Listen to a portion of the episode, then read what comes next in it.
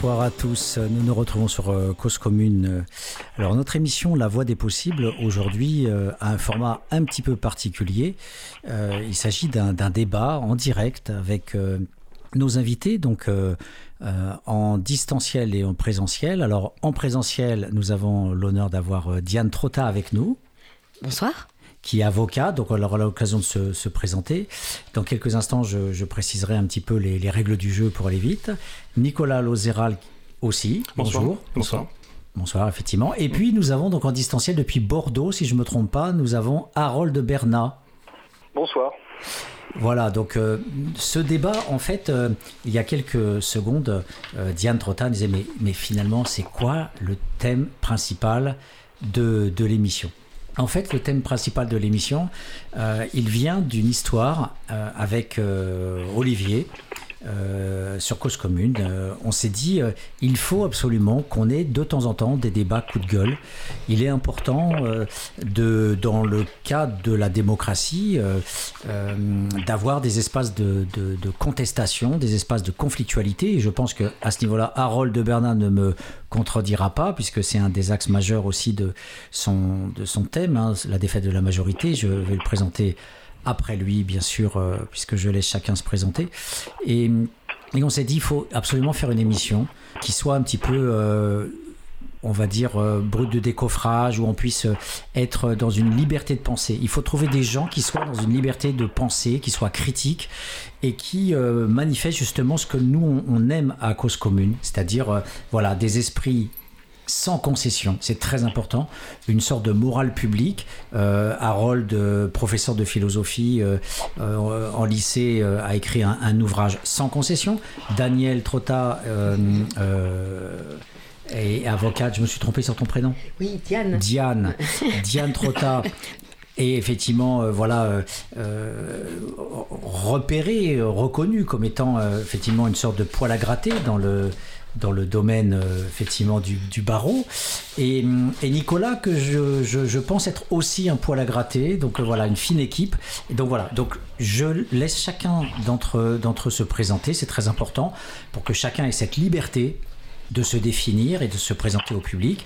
Et après, j'essaierai de, de, de, poser effectivement un certain nombre de thèmes pour que les auditeurs puissent se repérer dans le débat, puisque euh, l'axe aussi très important, c'est que on a affaire à des intellos, voilà le drame, les avant-gardes léninistes, ou, ou, tout simplement des lanceurs d'alerte, ou tout simplement des citoyens éclairés, peu importe les catégories, mais il faut qu'on soit lisible, il faut qu'on soit clair, il faut qu'on arrive à avoir une parole à l'oral euh, qui, qui soit de nature à pouvoir parler justement à ceux qui sont la cible de tous nos discours, de tous nos efforts, et on a toujours tendance soit les sociologues, soit les jurys, soit les philosophes, à avoir effectivement un langage à chier, un langage abscon, un langage impénétrable. Et, donc euh, voilà, donc dans ce débat justement, par le débat, par la conflictualité, on sera obligé d'être clair et de se, de se rendre compréhensible auprès des auditeurs. Donc euh, je donne sans plus tarder la, la parole à Diane, si tu veux bien. Bien. Merci Patrick, merci pour euh, cette invitation. Donc je m'appelle Diane Prota, je suis avocat au barreau de Paris depuis une dizaine d'années et j'ai eu l'occasion ces derniers mois de porter des recours relatifs aux élections présidentielles et également, euh, je pense qu'il va y en avoir, relatifs aux élections euh, législatives. Et le thème de l'émission, qui est plus globalement la démocratie, euh, je suis ravie de pouvoir y participer, de pouvoir peut-être exposer un termes clairs et précis et pas abscons les fondements juridiques des recours que j'ai pu faire pour des candidats aux, élections présidentielles, qui sont d'ailleurs toujours en cours et, d'ailleurs et plus globalement, même si le droit constitutionnel est la matière de première année dont je me souviens pas forcément de tous les tous les éléments, je pense quand même, enfin en tout cas j'espère pouvoir donner quelques éléments clairs et concrets. Mais le droit électoral et le droit constitutionnel, effectivement, on en fait une fois tous les cinq ans, donc c'est une bonne chose d'être invité maintenant. Hmm. Alors, je, je, donne la parole à, à, Nicolas avec cette toute petite parenthèse euh, que c'est Nicolas effectivement qui m'a aussi demandé si on pouvait faire aussi cette émission. Euh, donc du coup, comme on avait aussi euh, des sortes de tirs croisés avec Olivier, avec Harold, etc. Et tout ça a produit cette convergence d'aujourd'hui. on doit savoir aussi au niveau de l'histoire de cette émission que ce qui est absolument incroyable, et ça sera un des thèmes de notre émission aujourd'hui, c'est qu'il y a autour de cette table deux juristes qui sont des véritables chiens enragés et qui se lâchent dans la démocratie pour mordre, pour mordre les méchants. Et notamment pour mordre, on le verra, on, en discutera, ça sera une des choses les plus incroyables de cette émission, donc euh, restez bien avec nous, ça sera de mordre les chevilles de Monsieur Bayrou. Voilà. Donc Nicolas, si tu veux bien te présenter. Merci Patrick. Euh, tout d'abord, ben, merci pour euh, l'émission et merci pour l'invitation hein, de permettre de poser, euh, de poser les vraies questions à partir de vrais constats euh, avérés ou en cours de lettres. Euh, alors oui, j'ai oublié de me présenter personnellement. Donc oui, je suis Nicolas Lozeral. je suis docteur en droit depuis 2019, donc juste avant le début de la crise, on va dire, hein, Covid. Et j'ai écrit ma thèse sur le thème de l'objection de conscience. un thème qui, qui peut être mobilisé par tout citoyen, toute personne, puisque c'est relatif à la liberté de conscience, et on développera après un petit peu. Euh, mais aussi par euh, les débats, euh, les débats, les problèmes que, pose la, qu'a posé et que posent encore les différents points des différentes politiques vaccinales. mais là-dessus, nous reviendrons avec Diane sur des, recours bien précis et, et, le contexte démocratique, on va le voir, prend régulièrement des coups sérieux. Hein et il faut s'interroger euh, sur d'éventuelles solutions pour euh, essayer de la, préserver. Hmm.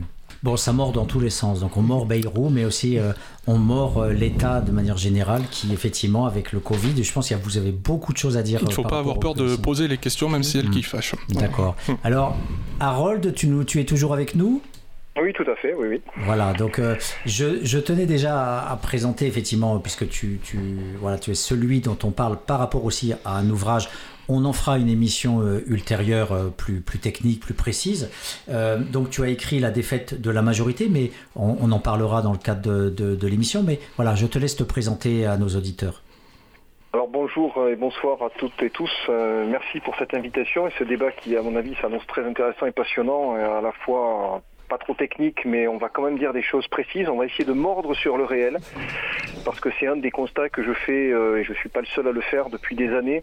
Euh, le réel, ou la réalité sociale plus exactement, ne doit plus avoir lieu. C'est-à-dire qu'on substitue une sorte de chambre des signes. Hein, on parle de beaucoup de choses, euh, d'engagement, de politique, de république, de démocratie. On échange énormément de signes, mais il y a peu de substance et peu de contenu. Et le contenu, c'est la réalité sociale, c'est-à-dire c'est ce qu'on vit. Alors j'en viens à ma position. Donc moi je suis professeur de philosophie, hein, j'insiste là-dessus. D'ailleurs j'en parle dans le livre. Hein, je ne suis pas philosophe. Les philosophes aujourd'hui sont des créatures médiatiques euh, qui gagnent à peu près dix fois le salaire d'un professeur, je dirais euh, certifié. Euh, on ne fait pas du tout le même métier, si tant est qu'il fasse un métier. donc je suis professeur de philosophie, ça c'est très très important. J'enseigne donc dans l'éducation nationale, hein, établissement public. J'ai toujours enseigné à temps plein, donc c'est mon travail je suis rémunéré par, euh, voilà, ça c'est mon, travail de, situation, on va en parler, hein, sur la situation du discours. Et j'écris à côté des essais, euh, des essais un peu, on va dire, d'intervention critique et politique sur des, thèmes qui là aussi ne sont pas des thèmes abstraits, hein, c'est pas des objets, c'est pas, euh, ça ne, ça ne peut pas faire l'objet d'une semaine sur France Culture. Par contre, ça renvoie à nos pratiques.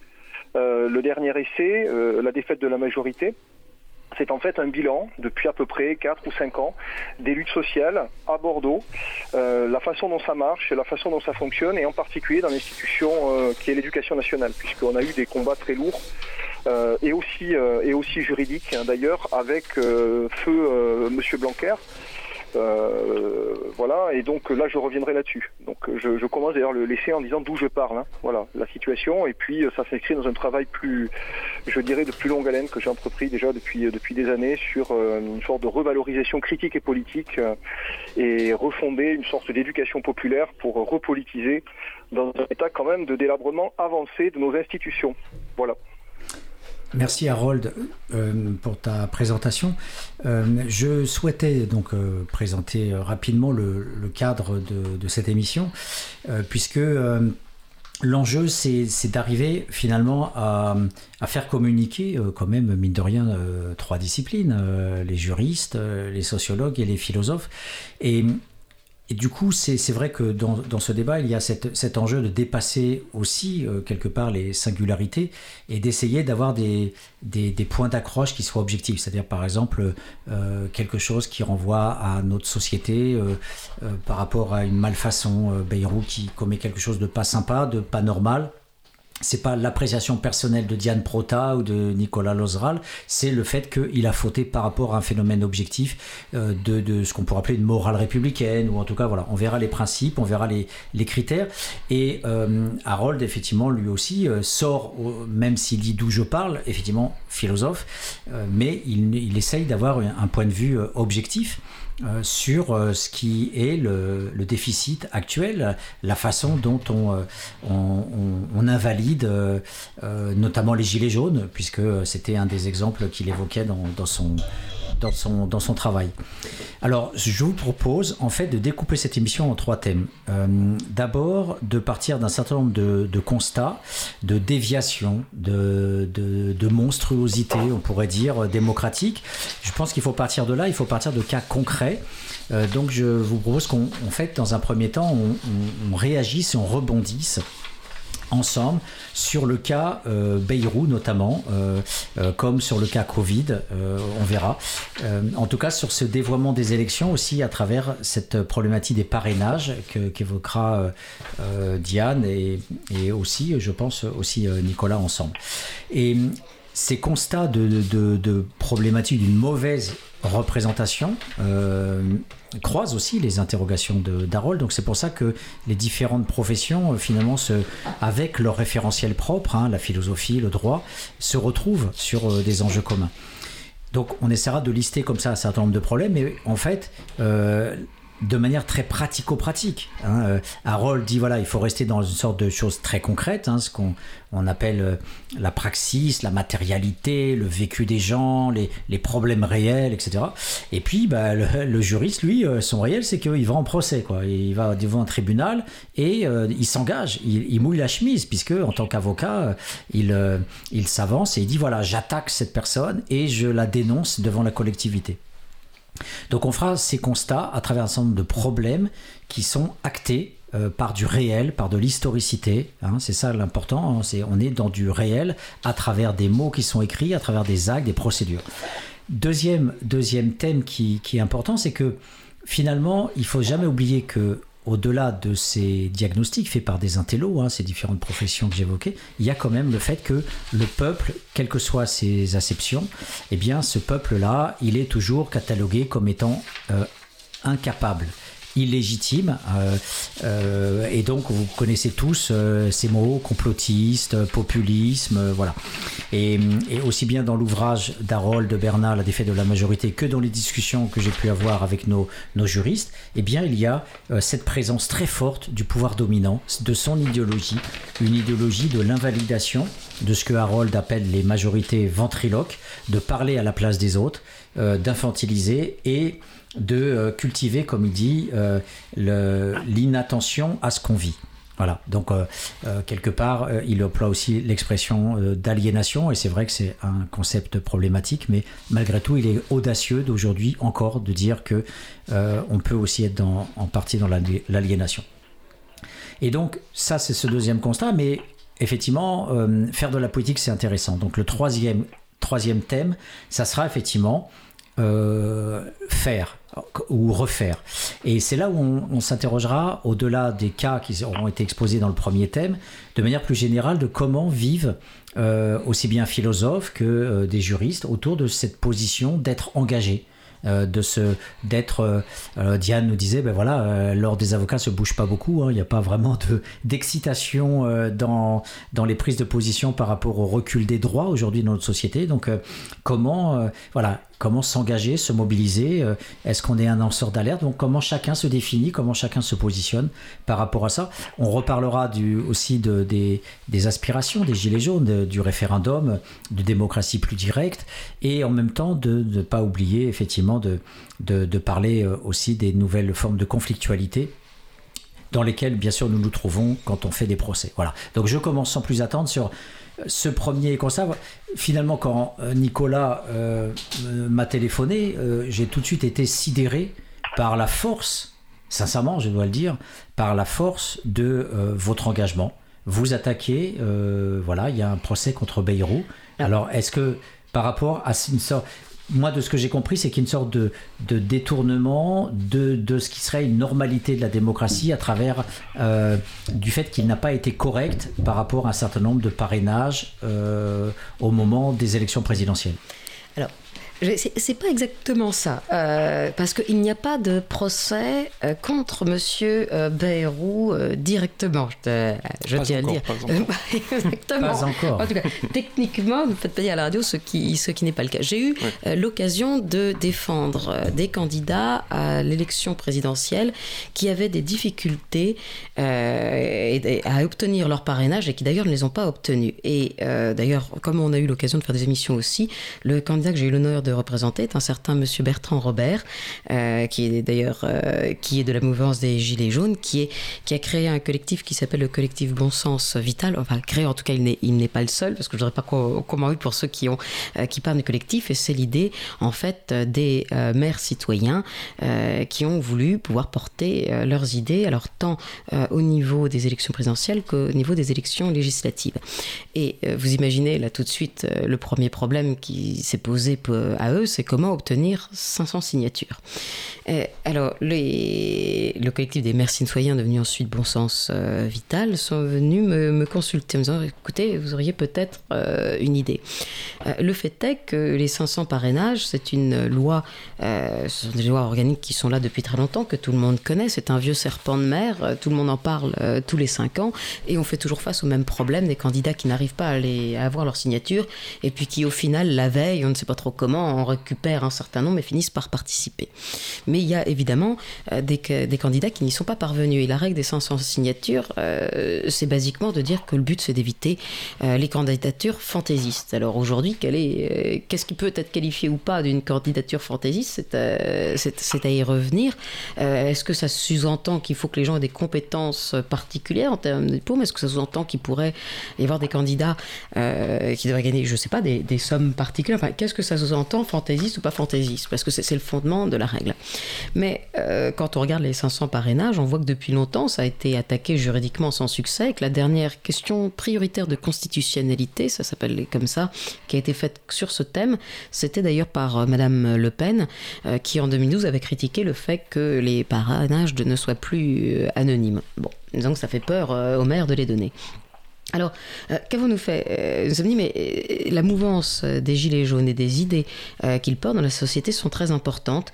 on a vu depuis plusieurs années les gens se mobiliser tous les samedis pour porter ces idées et penser qu'il n'était pas possible pour eux d'avoir un candidat, ou en tout cas, c'était peut-être pas Monsieur Bertrand Robert pour qui tout le monde aurait voté, mais enfin un, candidat portant ses idées et issu de ces mouvances, c'est représentatif de, de la société. Donc c'est normal et le fait de ne pas pouvoir était choquant. Alors, je ne veux pas être trop long quand même, même si, si, on a un peu de temps, mais la première idée qui, qui est venue pour remettre, pour remettre en cause une règle comme les 500 parrainages et faire une question de constitutionnalité, il faut trouver un thème qui n'a jamais été soulevé auparavant. Et en fait, on a eu un premier recours, l'idée euh, d'avoir un maire qui faisait partie du, collectif, qui s'est plaint, donc c'est pas le candidat en lui-même, c'est un maire qui a dit, moi euh, j'aime les femmes, euh, je suis pour la parité et je considère que la règle des 500 parrainages, elle viole l'article 1 de la Constitution qui permet l'égal accès des femmes et des hommes aux, aux, aux postes électifs et je veux pouvoir donner non pas une voix, mais deux voix. Un à un homme, une à une femme. Comme ça, on est sûr que la parité est respectée au bout du compte. D'ailleurs, c'est pas un problème, puisque s'il y a autant de candidats hommes que femmes, ça n'empêche pas le citoyen de voter pour un homme ou pour une femme. Mais au moins, on est sûr qu'en termes de candidats, euh, il y a la parité. Et euh, M. Bertrand Romer, en tant que candidat, s'est lui-même joint à cette, euh, à cette question qui a été posée directement au Conseil constitutionnel. Et à l'occasion de cette affaire, nous avons voulu plus globalement un, problème qui est celui de l'atteinte à la souveraineté nationale que représentent les 500 euh, parrainages. Et je dois vous dire qu'au départ, euh, parce que finalement c'est prendre l'expression du peuple, les 500 parrainages, ou en tout cas la, canaliser pour avoir des candidatures comme lui considérerait pas fantaisistes. Euh, mais à, partir de là, quand on a soulevé cet argument, il n'était pas forcément très, très échafaudé, je veux dire. C'était une idée qui était portée en jeu. Et d'une certaine façon, j'y pas c'est le mot, c'est pas miraculeux du tout, c'est pas ça que je dis, mais au moment où on a déposé ce recours, de quoi avons-nous entendu parler? De l'intervention, dire providentielle de M. Bérou. C'est là qu'on en revient, puisque donc ce n'est pas contre M. Bérou que nous avons un procès, mais c'est le problème de l'intervention de M. Bayrou. Parce que que s'est-il passé?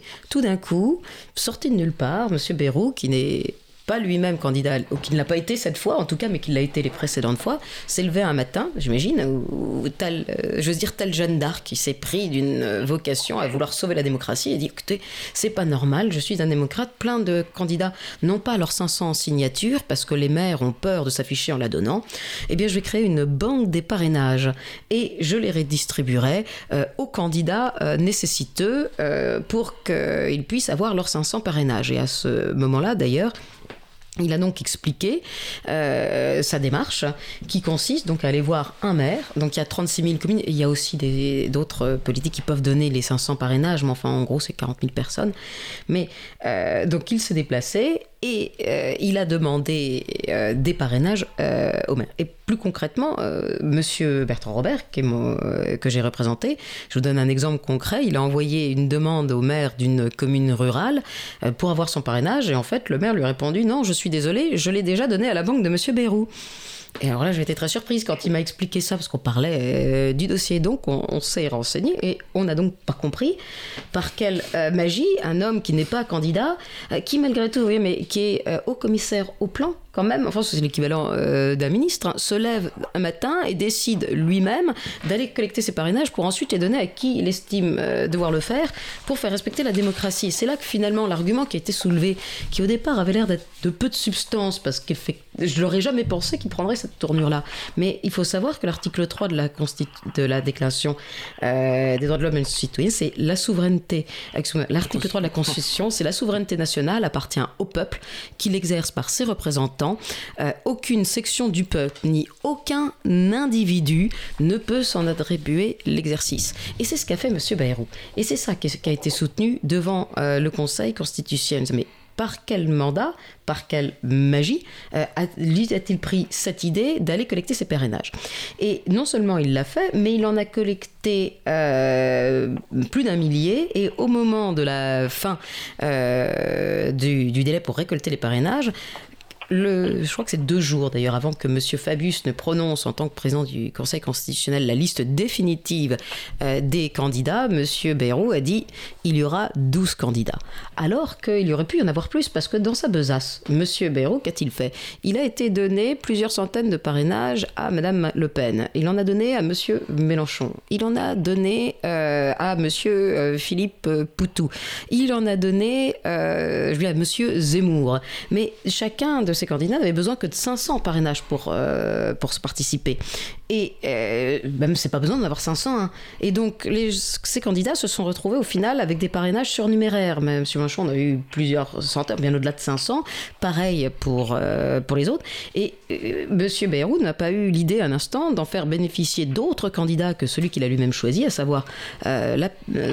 Bertrand Robert et le collectif Bon donc les candidats qui portaient des, les idées de la mouvance Gilets jaunes, mais euh, puisqu'on va de large en large, euh, on sait également que par exemple M. Asselineau n'a pas participé à l'exécution présidentielle. Et si on regarde ces deux euh, candidats, on voit très bien que c'était les deux seules voix qui portaient quand même une idée souverainiste, on va dire, contre, contre le globalisme. C'est plutôt ça en fait. Et ce sont des gens qui ont été clairement exclus par l'intervention de M. Bayrou. Alors si M. Bayrou est démocrate, je ne comprends pas avec tous les parrainages qu'il pouvait distribuer, qu'il n'ait pas distribué effectivement des pourquoi pas? Il faut peut-être choisir à un moment, on est d'accord. Euh, mais il avait la possibilité de permettre à deux courants de pensée, en France, je représentés euh, par la mouvement Gilets jaunes et plutôt euh, par les partis qui veulent le Frexit. Enfin, c'est tout ça. On peut même d'ailleurs penser à monsieur, à monsieur comment s'appelle-t-il d'ailleurs?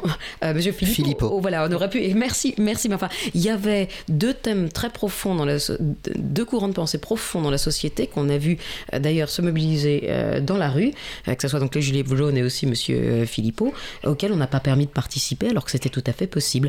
Et la question qui se pose, c'est au bénéfice de qui euh, Monsieur euh, Bayrou euh, a fait cette opération A-t-il fait vraiment, comme je l'ai dit, pris des voix de Jeanne d'Arc? Je suis désolée de le dire comme ça, mais bon, peut-être est-il un champion de la démocratie. Mais sinon, ça pose d'énormes interrogations.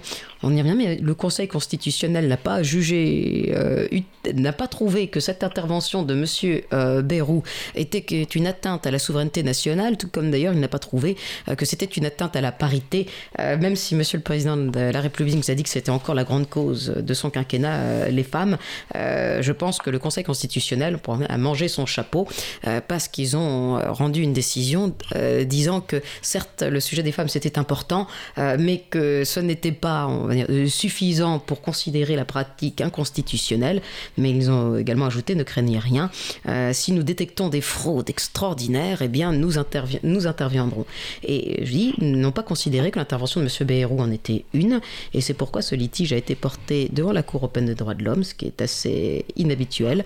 Mais la Cour européenne des droits de l'homme, elle aussi, met du temps à statuer et pour le moment met quand même des bâtons euh, dans les roues parce qu'elle m'a reproché, on peut le dire en souriant, mais est au courant, euh, d'avoir rempli trop de pages dans la requête. Euh, donc on m'a demandé de recommencer en faisant plus court. Donc ce n'est évidemment pas une requête qui est abandonnée, c'est une requête qui continue. Il y avait une association, qui est d'ailleurs l'association Bon Sens, qui s'est joint à cette requête.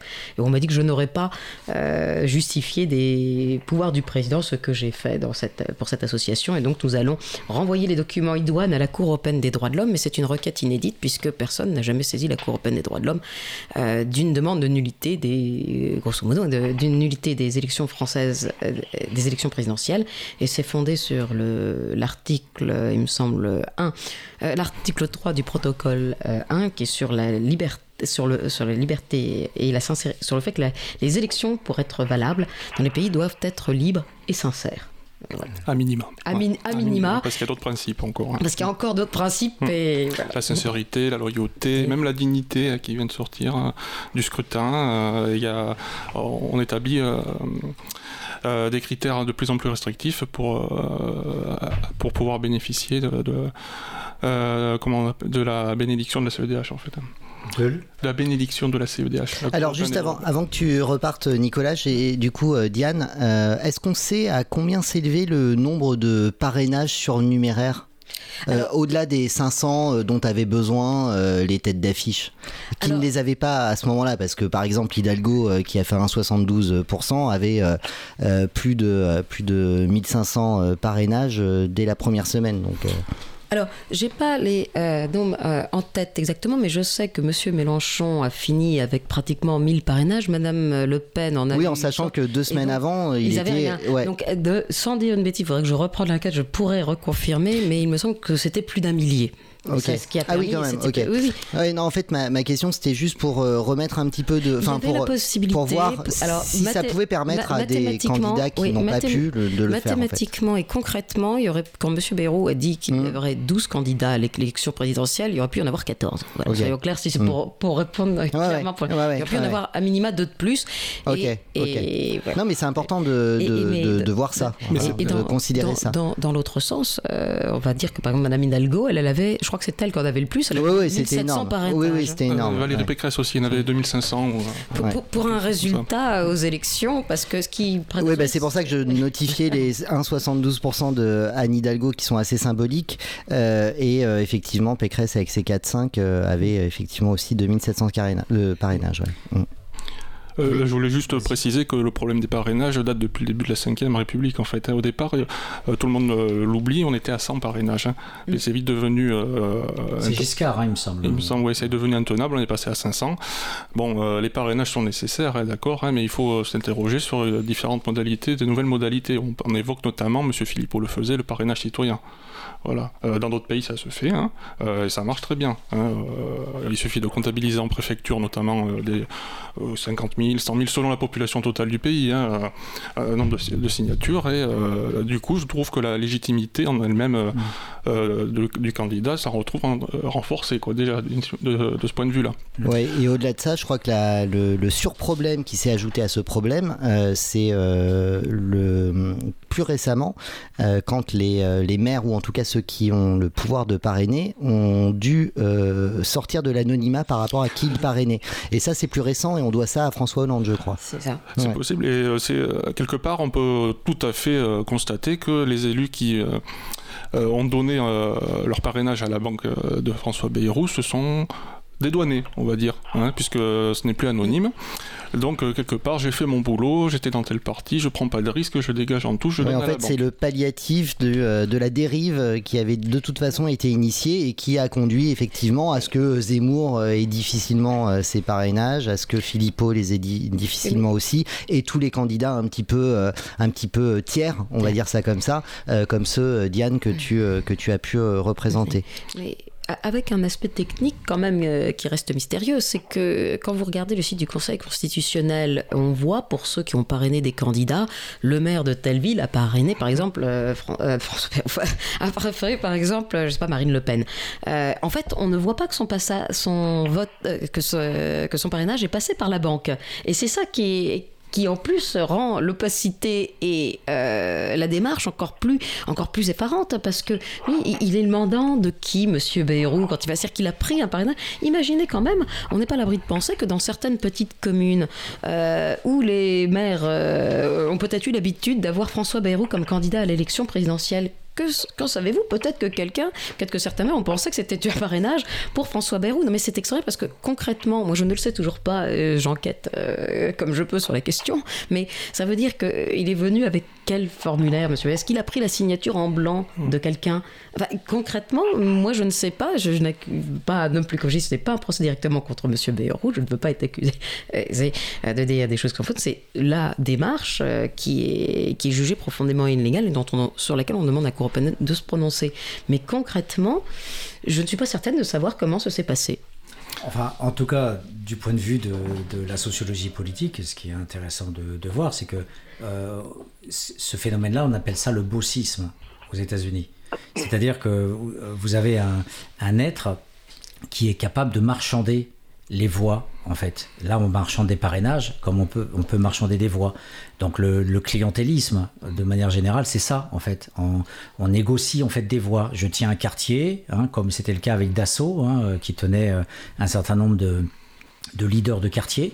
Les leaders de quartier ramenaient les voix, et puis en échange, euh, voilà. Donc il y a, des systèmes comme ça, banque de parrainage, c'est pareil, que ce soit des voix ou que ce soit des, candidats, enfin des élus qui donnent leur, voix. On a un système mafieux, en fait. C'est qu'à partir du moment où, on, a un individu dans l'ombre qui, gère comme ça par des coups de téléphone, euh, qui, on, a une opacité, comme tu dis, et à partir de ce moment-là, on est dans la mafia, on est dans le, un, système euh, euh, qui n'est pas officiel, un système qui n'est pas transparent, qui n'est pas effectivement posé sur des règles, sur des normes. On a, on a typiquement quelque chose qui, qui renvoie à des relations interindividuelles, ce qui est le cas des relations féodales ou des relations mafieuses. Alors, il y, a Nicolas qui veut, qui veut parler. Je voulais juste, avant que tu interviennes, Nicolas, dire à Harold que son micro est ouvert en permanence donc s'il veut intervenir, il peut le faire évidemment. voilà. Euh, donc vas-y Nicolas. Euh, je voulais juste euh, pour prouver que nous sommes quand même de bonne foi dans l'objectivité. À partir des faits qu'on a constatés. J'écoute avec attention, je prends des notes et. Bah voilà. En fait, en fait, ce que je voulais dire, c'est n'hésite pas parce que là, voilà, tu, parais exclu, mais en fait, tu es avec nous. Le micro est ouvert. Si tu veux parler, on t'entend. On te donnera du temps de parole. Quelques secondes avant ton intervention. ce que je voulais dire, c'est que pour être totalement objectif, on ne pourra pas nous reprocher ça. Si on regarde regarde ce qui ne va pas, parce que ça ne va pas clairement. Hein, la banque des parrainages, la part d'arbitraire de François Bayrou, manifestement une violation hein, euh, d'un principe constitutionnel. Euh, comment est-ce qu'on pourrait arranger la chose? Dans l'absolu, je dis bien dans l'absolu, est-ce que cette banque des parrainages n'est pas une si mauvaise idée? Mais euh, pourquoi pas dans ce cas-là Mais euh, pourquoi ne pas avoir par exemple proposé de, euh, selon un procédé dégressif, hein, en fonction de dès qu'il y en a un qui a validé, ainsi de suite, de, de bah, distribuer, oui, le millier de parrainages, alors ceux qui restaient, quoi. Et pourquoi pas au tirage au sort? C'est une autre question. Non, aussi, non, mais non, mais tout à fait. non, non, mais c'est pas, c'est pas idiot en fait de collecter effectivement des, des, parrainages et après de les distribuer au tirage au sort. Pardon, c'était juste une réflexion par rapport à ce que tu disais, tout Nicolas. À fait. Euh, parce que je ne sais pas si euh, tout le monde ne le sait pas forcément, il y avait une soixantaine de candidats, voire 61 officiellement, hein, d'après mhm. la déclaration de Laurent, Fabius. Euh, si on faisait ce système de, de, répartition, bon, peut-être que l'horaire en aurait atteint peut-être plus que 14 candidats, c'est un fait. Hein. bon, ça pose le problème du nombre, hein. mais dans l'absolu, est-ce qu'il n'y a pas une graine qui pourrait être exploitée plus tard? C'est possible, oui. Voilà, mais ça implique un gros effort de transparence qui n'a pas été effectué euh, sur ce coup-là. Oui, parce que, mm. comme on l'a dit, le, fondement du recours, c'est le principe que les élections doivent être sincères. Si on ne sait pas ce qu'a fait M. Béraud, pour le compte de qui et comment, effectivement, il y a une vraie question. A-t-il exclu ou pas certains, certains candidats. Euh, et d'ailleurs, les maires qui ont donné leur euh, vote à la, leur parrainage à la banque des parrainages, peut-être, auraient-ils fini par se décider pour euh, quelqu'un ou peut-être qu'effectivement, ils auraient joué, ils, auraient fait tourner les, enfin, les tables et puis ce serait tombé sur Madame Machin ou sur Monsieur X et il aurait-il donné comme ça, par tirage au sort aussi? Le fait qu'il en reste déjà, ça montre qu'il y, a un problème déjà de plusieurs centaines. Voilà, il y a un, des, milliers. des milliers. Voilà. Il y a plusieurs candidats potentiels. Et quel est l'intérêt aussi de, donner 3000 parrainages? Enfin, une fois que c'est passé la barre, c'est vrai qu'il n'y a rien qui l'impose. C'est encore une sorte de dédouanement euh, des élus. Ah bah, bah, on peut appeler ça un verrouillage. Harold, sur la notion de verrouillage, je pense que tu as quelque chose à dire. Il va arriver. Tu nous entends Alors j'ai pris beaucoup de notes sur ce, sur ce cas qui m'intéresse. Je découvre, je, découvre un petit peu cette affaire qui est passionnante en réalité. Hmm. Oui, oui. Vous m'entendez oui. oui. très bien. Vous m'entendez Oui, oui. Allô Oui, absolument. Oui, on t'entend très bien, Harold. Vous m'entendez Oui, oui, parfaitement. Bah, lui ne nous entend pas, apparemment. Voilà. Si, c'est bon. Voilà. Je. Oui, en... D'accord. Le. la, si, si, je vous entends. Hein. Euh, sur, le, sur le bricolage et les médiations, en fait, là, on est face à une question, euh, ce que vous appelez le bossisme ou, la, ou, le, ou, les, pratiques mafieuses, en fait, de démembrement de la souveraineté populaire. Euh, il faut revenir, et j'en parle d'ailleurs en partie dans le livre, il faut revenir à, Rousseau, hein, dans Du contrat social, qui est quand même un livre qui a, qui a idéologiquement structuré la pensée républicaine en France en 1789 le souverain est inaliénable. Le souverain est inaliénable et il le dit au chapitre 3 du livre 2. Il critique les brigues, il critique toutes les médiations qui démembrent la souveraineté. Et ce, démembrement de la souveraineté, évidemment, détruit le pacte social. C'est-à-dire que derrière les lois, il y a la souveraineté, et aujourd'hui on voit très bien qu'il y a des intérêts puissants qui sont là pour la démembrer, cette souveraineté. Et pour moi, cet exemple de Bayrou s'inscrit dans de multiples exemples où justement le peuple est dépossédé de sa souveraineté au profit d'instances opaques, et je vous prendrai d'autres exemples, bricolées à la dernière minute, qui fonctionnent sur hein, une sorte de furung, c'est-à-dire de transfert de pouvoir opaque, et qui échappe complètement à la souveraineté populaire. Alors d'ailleurs, on, pourrait aussi euh, poser la, question de, de, ces, de passages entre la souveraineté euh, populaire et la souveraineté nationale. Euh, parce que la souveraineté nationale, donc si tu prends Rousseau, on, passe à Sieyès sur le fait qu'il y a absolument aucune obligation pour le mandataire de rendre des comptes au peuple dans le mandat représentatif classique qui est celui actuellement, mais on a en plus la création de multiples suffrages indirects à travers ce suffrage prétendument direct. Et c'est ça la supercherie aussi de cette démocratie, c'est-à-dire que sous prétexte de dire fantoche, on dit ben, le peuple t'es con en fait, t'es pas capable de choisir toi-même tes représentants, y compris ce fameux Bertrand Robert euh, qui a été évincé par Bayrou parce que c'est tellement facile de mettre Poutou parce qu'on sait que Poutou de toute façon il aura toujours un score ridicule, mais les gilets jaunes font peur, donc du coup on évince les gilets jaunes, donc il y a une stratégie très claire de Bayrou aussi par rapport à ça, à mon avis. Et donc, le, système des parrainages, la Constitution, c'est déjà des élites qui écrivent le texte, euh, ratifié par le peuple, mais quel peuple, à quel moment, en 58, avec euh, une guerre coloniale, avec euh, le problème de la culture politique, le problème de l'accès à la lecture juridique d'une Constitution. elle n'a pas été traduite dans, les, dans, les, dans, des, dans des discussions, dans, dans des mois de délibération, dans des agoras athéniens, où, voilà, il n'y a pas eu tout ce processus délibératif qui, qui est centrale. Et d'ailleurs, euh, tous ceux qui, euh, attaquent le, le, peuple dans le populisme disent justement le, la variable de la responsabilité dans la démocratie représentative, c'est le caractère délibératif. On prend le temps. Euh, le bouquin d'Olivier Hill et consorts de Grenoble sur le populisme, c'est dire ah le peuple qui euh, choisit par référendum immédiatement quelqu'un, euh, etc. ah l'affreux populisme, ils, prennent Perron, ils prennent je sais pas quel dictateur, ils prennent quelqu'un qui va les séduire. Non, la démocratie c'est le délibératif, on prend du temps, etc. Et eh bien là, pourquoi dans la ratification d'une constitution on ne prend pas du temps? On fait passer ça comme une lettre à la poste. Allez hop, les élites ont fait passer une constitution. Premier barrage à la démocratie et à la souveraineté populaire. Et en plus de ça, on balance des, parrainages. De 100, on passe à 500. Donc tous ces euh, verrous sont euh, attisés, euh, nourris, entretenus par bien sûr d'autres, verrous multiples, hein, notamment les, invitations sur les plateaux médiatiques hein, qui créent du capital symbolique et qui, et font que certains sont inaudibles ou invisibles. Euh, j'ai suivi notamment un candidat, moi, dans ma, dans ma région, euh, que, que, tu as euh, fort adé, que tu, que tu connais, euh, Diane qui est un candidat totalement invisible et qui aurait pu profiter des parrainages. Il a fait son tour de France, il a essayé de rencontrer tous les maires ruraux pour essayer d'exister. Il est mort, il est mort socialement, il n'a pas... En parlant de notre monsieur Bertrand Robert, qui se présente aux élections législatives en Corse, euh, il faudra pas m'en vouloir parce que j'ai un doute sur la circonscription euh, Corse, mais euh, de façon effarante, France 3 Corse a invité le 18 mai c'était le 18 mai, les candidats à l'élection législative, alors que c'était jusqu'au 21 qu'on pouvait déposer sa candidature. Monsieur Bertrand Robert, lui, l'a fait le 21. Et donc, ils ont fait le débat en avance, sans inviter, sans attendre que tous les candidats possibles aient déposé leur candidature. Et quand on a demandé de refaire euh, un débat, ou au moins de leur donner la parole, enfin, c'est la base, en tout cas, de la démocratie, que les médias donnent la parole, eh bien, ils refusent. Euh, et euh, que ça soit au niveau des présidentielles, au niveau des législatives, on a fait face à la même chose. Mais si vous me permettez, je voudrais dire euh, une chose importante, qu'on m'a pas.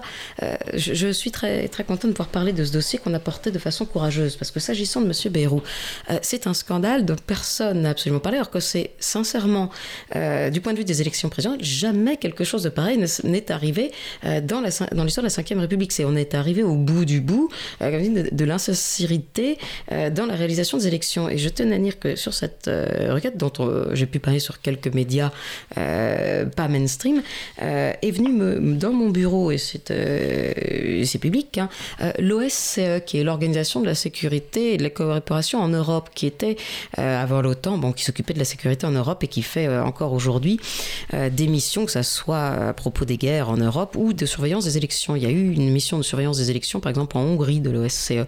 Il y en a eu une en 2007 et 2012 en France. Et donc là, ils ont été invités à venir observer les déroulements des élections présidentielles en France. Et de façon étonnante, j'ai donc reçu un email de l'OSCE, mais dans le cadre, en tout cas des juristes de l'OSCE, mais dans le cadre de, bah, de, cette, de cette mission, nous aimerions nous entretenir avec vous pour savoir euh, de quoi retourne-t-il, qu'est-ce que c'est que cette requête? Alors, ils sont venus dans mon bureau, il y a des traces officielles euh, de ça, et un des participants de la mission, qui est un juriste, m'a dit, mais sous, il n'en est pas revenu. Sous quelle forme a pu agir Monsieur Berrou D'ailleurs, c'était un euh, juriste d'origine ukrainienne, peut faire sourire, mais il y a de tous les pays pour euh, l'OSCE, et il était réellement effaré. Et en fait, l'OSCE doit rendre comme un rapport sur le déroulement des élections présidentielles dans un délai de deux mois euh, du premier tour, donc ça nous amène au 29 juin, et je n'ai euh, toujours rien. D'ailleurs, l'OSCE, je leur ai parlé du problème des machines à voter, on pourra en reparler, mmh, mmh. mais j'ai hâte. bon, la Cour européenne des droits de l'homme, on ne sait pas combien de temps ça va prendre, mais un dossier à la Cour européenne des droits de l'homme, c'est 18 mois. S'ils trouvent que la requête n'est pas trop longue, ça reprendra peut-être moins de temps s'ils me demandent d'écrire moins, mais dans tous les cas, euh, on attend aussi le rapport de l'OSCE et j'espère euh, officiellement qu'il y aura euh, un point. Ils sont venus jusqu'à moi, j'ai ouvert mon bureau, il y a une mission d'information des citoyens en Europe sur ce point et je serais ravie de vous faire parvenir ce rapport et j'espère qu'il mentionnera la visite qui a été faite à mon cabinet et cette question fondamentale. Merci Diane, je vous propose une petite pause musicale.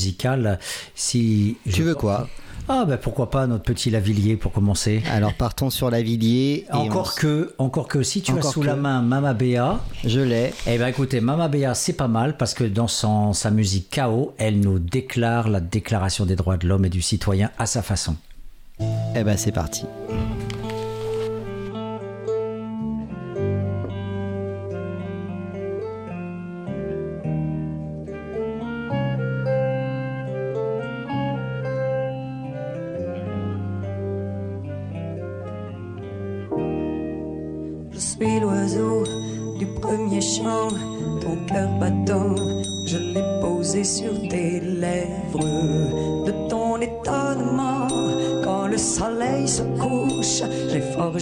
Que j'ai mise sur ta bouche.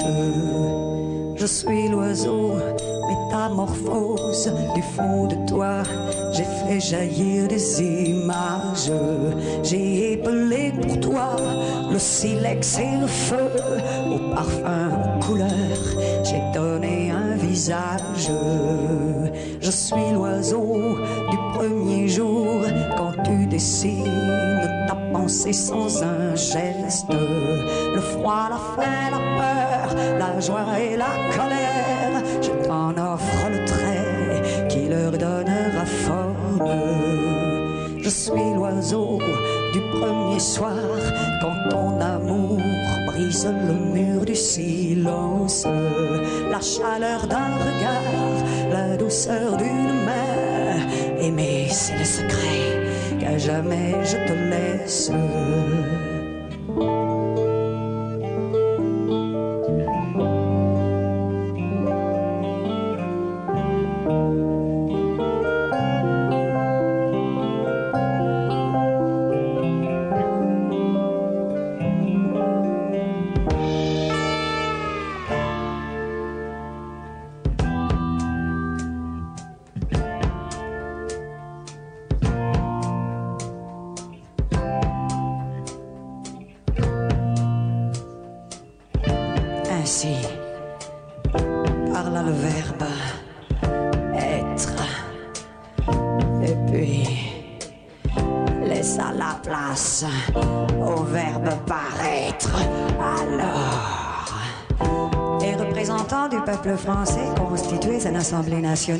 Considérant que l'ignorance, l'oubli ou le mépris des droits de l'homme sont les seules causes des malheurs publics et de la corruption des gouvernements, ont résolu d'exposer dans une déclaration solennelle les droits naturels, inaliénables et sacrés de l'homme, afin que cette déclaration, constamment présente à tous les membres du corps social, leur rappelle sans cesse leurs droits et devoirs. En conséquence, l'Assemblée nationale reconnaît et déclare, en présence et sous les auspices de l'être suprême, les droits suivants de l'homme et du citoyen. Article 1er. Les hommes naissent et demeurent libres et égaux en droit. Les distinctions sociales ne peuvent être fondées que sur l'utilité commune.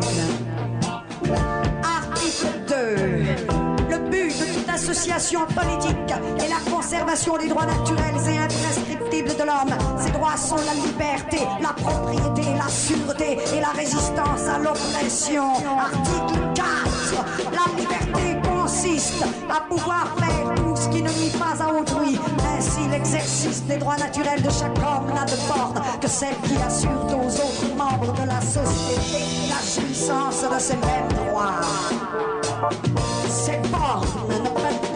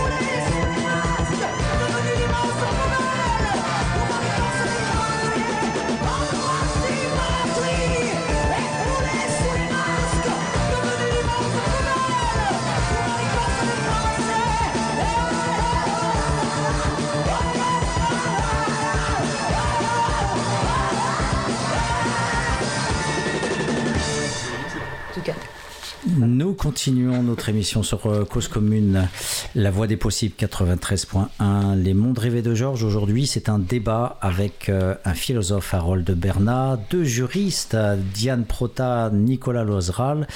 Et donc, nous essayons d'avancer pas à pas dans certaines manifestations monstrueuses de la démocratie. Euh, nous en avons pas fini parce qu'après euh, euh, les parrainages de Bayrou, nous avons, et ça, ça va encore surprendre Harold, ce n'est pas fini, nous avons les machines électorales. Il va y avoir là aussi des, choses absolument incroyables sur ces inventions locales qui sont faites, alors plus ou moins validées par des organes officiels de, de l'État, mais en tous les cas, voilà, qui n'existent pas, qui ne sont pas répertoriés au niveau national de manière euh, officielle et le citoyen euh, voilà, n'est pas forcément au courant de, ce qui se passe.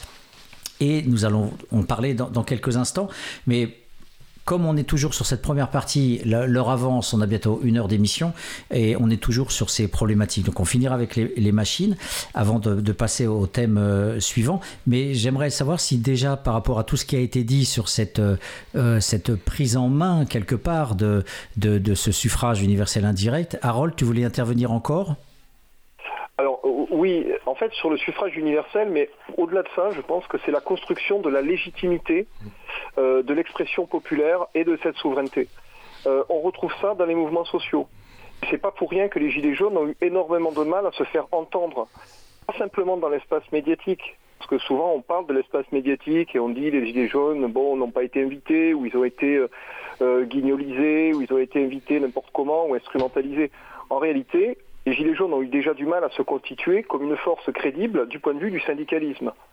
C'est-à-dire que si on a une action, et nous on l'a vu dans l'éducation nationale, qui sort du cadre, on va dire, des représentants ou de ce que j'appelle dans le livre le techno-syndicalisme, hein, c'est-à-dire par exemple très concrètement, hein, c'est très difficile euh, à Bordeaux, à la CGT, de faire de l'interpro depuis la base sociale. Donc, pour faire de l'interpro, il faut passer par des couches de représentants syndicaux qui eux vont discuter entre eux. Donc c'est un peu l'histoire de Bayrou, hein, c'est-à-dire c'est du bossisme d'une certaine façon.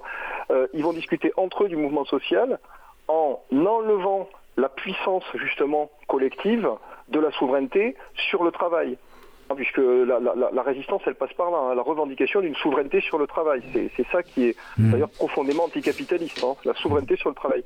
Et on voit bien que les Gilets jaunes ont essayé, ont essayé ça. Dès qu'on fait des mouvements sociaux, sortent de ce cadre-là, hein, d'une sorte de cogestion social-démocrate depuis des décennies dans l'éducation nationale, où dans le fond on a des syndicalistes professionnels qui vous expliquent comment faire pour ne rien faire. Mais dès qu'on sort de ce cadre-là, on est obligé de construire nous-mêmes notre légitimité d'action.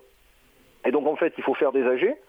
Ces AG nous crédibilisent, mais elles, elles nous crédibilisent pour nous, pour notre puissance d'agir, mais elles n'ont pas de visibilité et le problème, quoi. C'est-à-dire que et toute cette construction de la, souveraineté et de la, souveraineté sur le travail, la souveraineté politique, aujourd'hui, on en est là. On est, je pense, entré dans une, une, phase nouvelle qui pourra prendre du temps, mais qui est, de mon point de vue, inexorable. C'est-à-dire qu'on est en train de réinventer ou de reformer des structures collectives pour reprendre possession sur nos vies et notre travail.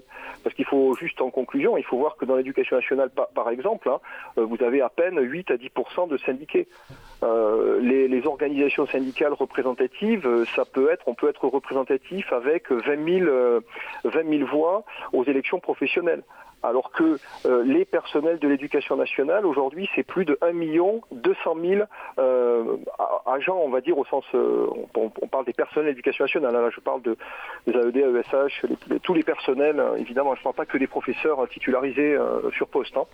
Donc, donc voilà, et pour reconstruire cette lutte, eh ben, il faut sortir justement de ces pratiques un peu mafieuses, j'en reparlerai, parce que je pense que le terme est très juste, de détournement de la souveraineté, de la souveraineté politique. J'aime beaucoup ton expression souveraineté par le travail. Ça me fait penser à, cet ouvrage extraordinaire de Christian Courrouge et Michel Pialou. Donc, euh, Michel Pialou, sociologue, Christian Courrouge, OS, travailleur OS, ouvrier OS sur les chaînes de montage de Peugeot, et un orateur euh, extraordinaire qui a monté une, grève en 1981 pour euh, une augmentation de salaire. Et il a justement euh, défait les apparatchiks. Il a été euh, excommunié du Parti communiste et de la CGT. Il était syndicaliste parce que trop libre, parce que trop dans l'autodétermination. Les, ouvriers venaient le voir, disaient Vas-y, Christian, prends la parole. Et il jetait les, les apparatchiks qui avaient un langage de bois, qui avaient le langage syndical quasi RDA. Et, et, lui, justement, avait le langage du vécu, le vécu de la chaîne, le vécu de, du de l'exploitation. Donc la souveraineté sur le travail, si on parle aux auditeurs, ça veut dire ça aussi. Voilà, c'est la, capacité à, représenter réellement ce que c'est que le travail, ce que sont les conditions ouvrières, salariales euh, sur les chaînes de montage. Donc en politique, on pourrait dire que c'est la même chose. L'électeur est souvent perdu par rapport à, une culture politique euh, et donc un Beyrou arrive avec euh, tout son capital, sa notoriété d'apparatchik et prend possession d'un jeu, prend possession d'un savoir-faire et avec son capital de notoriété peut attirer à lui un certain nombre de, d'élus quoi, qui vont lui donner. Euh, oui, et puis il se, il se, dote de, ce fait d'une, d'un, pouvoir qu'on ignore en fait. Ah ben. Dans ce jeu, c'est euh, celui de, euh, de, la possibilité discrétionnaire de distribuer de la légitimité à être candidat, à être. voilà. Et j'ai, adoré, Harold, tu as, tu as pris ta. Ce, ce, en vous écoutant tout à l'heure, je, pensais à ça. Je suis en fait, c'est ça, ils ont le pouvoir discrétionnaire de, euh, de dire qui est légitime ou pas à représenter le peuple dans le cadre de ce spectacle de euh, la démocratie représentative où on va euh, élire quelqu'un sur la base de règles complètement incroyables, des 500 parrainages, etc. Et Harold a, dit, bah oui, en fait, là, même dans le syndicat, on est obligé d'acquérir une certaine légitimité en, en, en respectant un certain nombre de règles. Euh, voilà, il faut euh, il faut être dans des, euh, euh, dans, dans, des instances spécifiques, etc. Et il a conclu par mais il n'y a pas de visibilité à cette légitimité.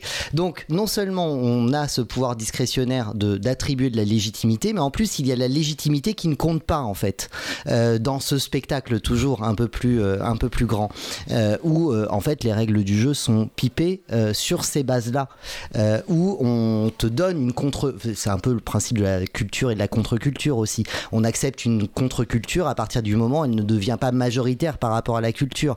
C'est les petites, euh, les petites soupapes de, euh, euh, de, de, liberté qu'on t'octroie en fait, en sachant pertinemment qu'elles ne vont jamais devenir majoritaires, mais elles ne viennent que renforcer la légitimité du modèle dominant. Et quand, quand Patrick, toi, tu, tu cites Christian Corouge et c'est quoi le Michel Pialou. Michel Pialou, pardon, pourtant tu le cites suffisamment dans dans, tes 115 euh, précédentes émissions pour que je ne devrais pas l'oublier. Euh, euh, on, en est, on en est là aussi. lui aussi, il a, il a transgressé le cadre de la légitimité qu'on lui octroyait dans son combat syndical en étant à la CGT, etc. etc.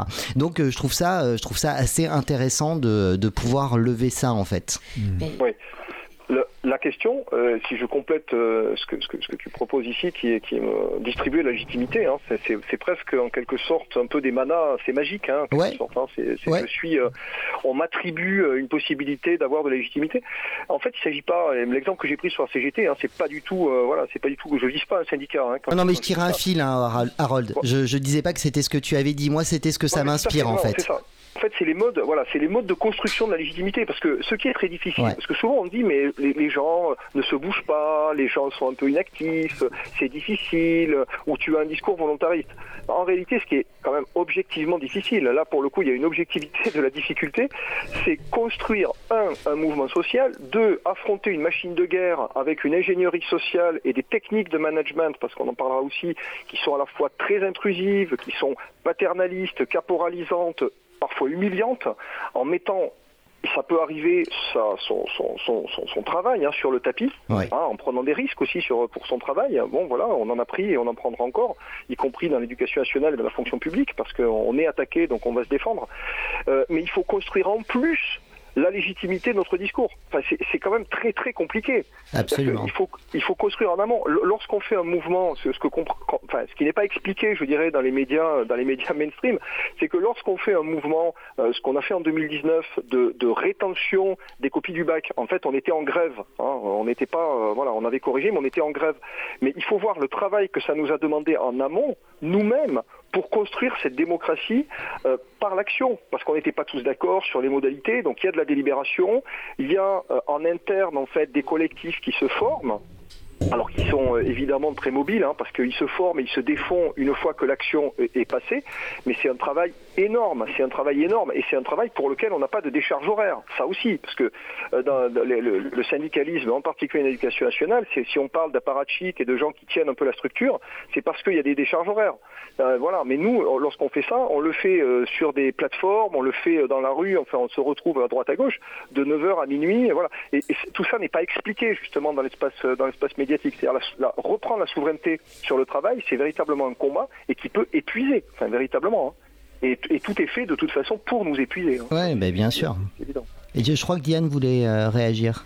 Oui, euh, tout à fait, parce que quand, j'entends dire que finalement euh, Bayrou a donné, en disant je vais donner mes parrainages, les parrainages de la banque à un tel ou un tel, on lui a donné une légitimité d'un ordre. C'est lui qui avait, qui, s'est retrouvé doté ou de, cette légitimité, et en plus de manière naturelle, c'est-à-dire qu'on a. Si, si, on pousse l'idée plus loin, vu qu'il avait aucune qualité pour le faire, pourquoi pas aux prochaines élections présidentielles, euh, moi et Nicolas, on va faire le tour des maires de France, on demande 500 signatures, pourquoi pas Cyril Hanouna, pourquoi pas vous, mais on on pousse. Bah, euh, pourquoi pas une start-up pour collecter les parrainages et les redistribuer après sur la base d'un algorithme à la con euh, Je, pense que là, je viens de donner une idée à Macron, merde. Non, mais moi, je vais même plus loin. Je vais même plus loin. pas lui donner d'idées comme ça. mais quand je, parle, quand je, parle, de star de télé-réalité, c'est pas pour être désagréable, mais à part. Euh, ou pas pour. Excusez, enfin, on voit bien l'idée. Non, mais là, tu peux être désagréable avec Hanouna, hein, franchement, il n'y a pas de souci. Hein. Non, mais les jeunes ne votent pas, mais imaginons que. Bon, comme je n'ai pas l'été, je pourrais pas donner de nom, mais enfin, imaginons qu'une star de télé-réalité demain aille voir tous les jeunes de 20 ans et écoutez, ça serait bien de voter. Puis euh, on voit aussi qu'on a des, euh, des, candidats jeunes. Maintenant, il y a des représentants politiques qui sont, euh, qui sont On peut aller voir des maires jeunes, être, avoir. Et, finalement, la légitimité, là encore, on parle de M. Bérou, donc on se dit qu'il y a un lien avec la politique. Mais finalement, c'est une illégitimité totale. Pourquoi pas vous Pourquoi pas moi? On va, avec cette affaire Bérou, je trouve que, à titre personnel, là, même la règle de 500 parrainages n'a plus de sens. Elle est dévoyée. Enfin. Mais non, mais là, sur la question très précise de la légitimité, euh, qui, est, qui, est, quand même euh, un, concept assez, euh, assez spécifique, qui, enfin, qui rapporte à l'intime et à la façon dont, on, dont chacun intimement peut adhérer ou pas, en, en, opposition ou en apposition plutôt au concept de, de l'égalité. Là, on a justement cette espèce de confusion qui, est, qui, qui, se construit, mais ça tombe bien quand on, quand on détruit les identités. En fait, c'est plus simple de leur faire croire qu'ils font des choix, mais qu'en fait on leur impose.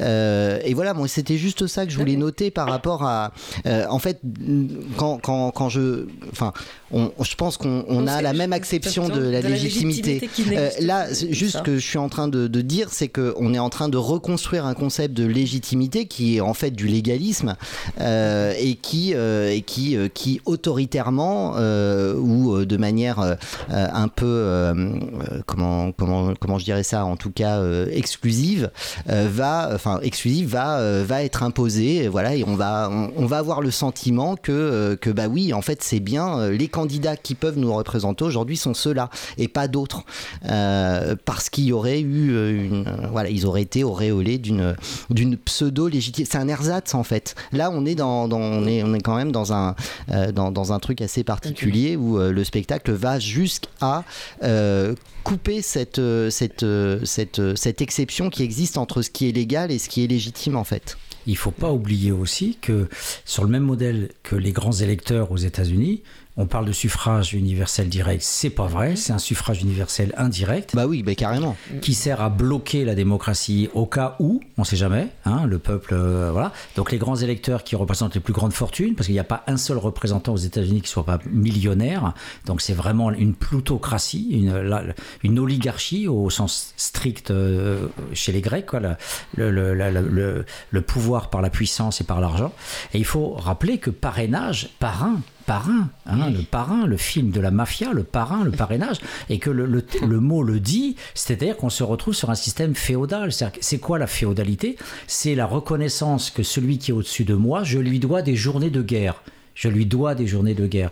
Et là, le parrainage, c'est la, même chose, c'est-à-dire c'est un processus individué par lequel je m'en remets, hein, comme Bourdieu dirait la fide simplicita, je m'en remets à l'autre pour décider de, de ma voix. C'est-à-dire euh, on est vraiment sur des relations de type moyenâgeuse, féodale, obscure, régressive. Il n'y a pas de prise de parole, il y a juste une remise de soi. Je te donne ma voix et je me tais dans le silence de la remise aux puissants. Donc c'est tout ce qui peut être détestable dans une démocratie à travers cette banque, même le terme de banque, de parrainage, hein, banque, euh, qui renvoie aussi à la managérialisation du, politique, hein, dont Macron est, le symbole le, plus, le plus euh, euh, abouti jusqu'à présent. Voilà, donc il faut pas.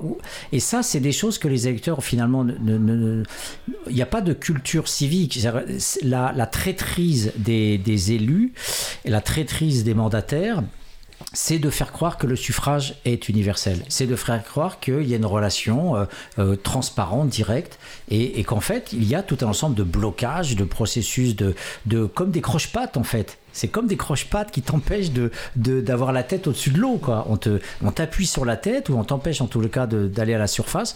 Et ces mécanismes-là, à travers ton exemple des parrainages, est très important à évoquer euh, dans, ce débat parce qu'effectivement, il renvoie de manière générale, il est comme une sorte d'illustration d'un mécanisme plus global dans lequel il prend corps. C'est-à-dire la démocratie représentative est un système féodal. La démocratie représentative, c'est le pouvoir de ceux qui savent, hein, parce que la démocratie représentative vient de la démocratie censitaire du 19e siècle, c'est-à-dire ceux qui payaient un impôt étaient perçus comme les plus compétents parce qu'ils payaient un impôt, parce qu'ils étaient riches.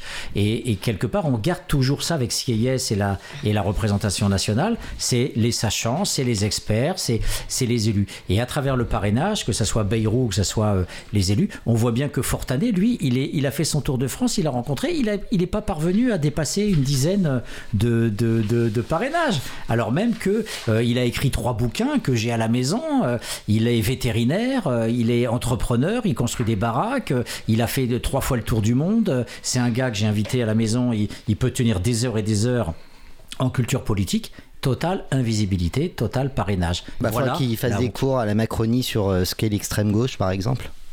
Voilà. Et je voulait, je crois que Nicolas voulait intervenir. Alors, euh, peut-être Harold d'avant, puisque tu es à distance. Oui, très rapidement, mais la, conséquence, euh, la conséquence de tout ça, c'est que, en, effet, il y a, deux questions. Euh, disait ne pas abandonner sa conscience aux Hmm. Ne pas abandonner, mais là c'est même pire que ça, c'est ne pas abandonner sa conscience à ceux qui s'octroient se, le titre de législateur. C'est-à-dire qu'ils prennent la place de la souveraineté populaire et la souveraineté du peuple. Et le résultat aussi, parce qu'on parle évidemment de l'abstention, il ne faut quand même pas oublier qu'aux élections législatives, plus de 52% d'abstention hein, sur, les, sur les inscrits. On, se retrouve avec euh, des blocs, euh, des blocs qui sont en dessous de 12%, à peu près 12%. Ouais, c'est énorme. Euh, des, inscrits, c'est colossal. C'est une multiplication par plus de 2 en 30 ans. Quand on regarde les chiffres, hein, c'était à peu près 20, 20, dans les années 60, 20, 20, 25. On est aujourd'hui à plus de 50.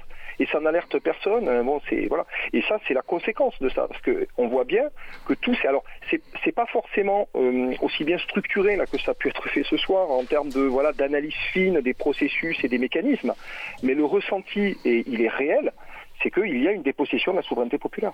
Clairement. Et Nicolas, ah oui, vas-y. Je donne la parole à Nicolas. Juste une toute petite parenthèse. Figure-toi, Harold, que dans la science politique, et notamment dans la science politique américaine, notamment un auteur très connu dans les années 50-60 qui s'appelait Lipset, il était dit que moins les gens votent, plus la démocratie est saine.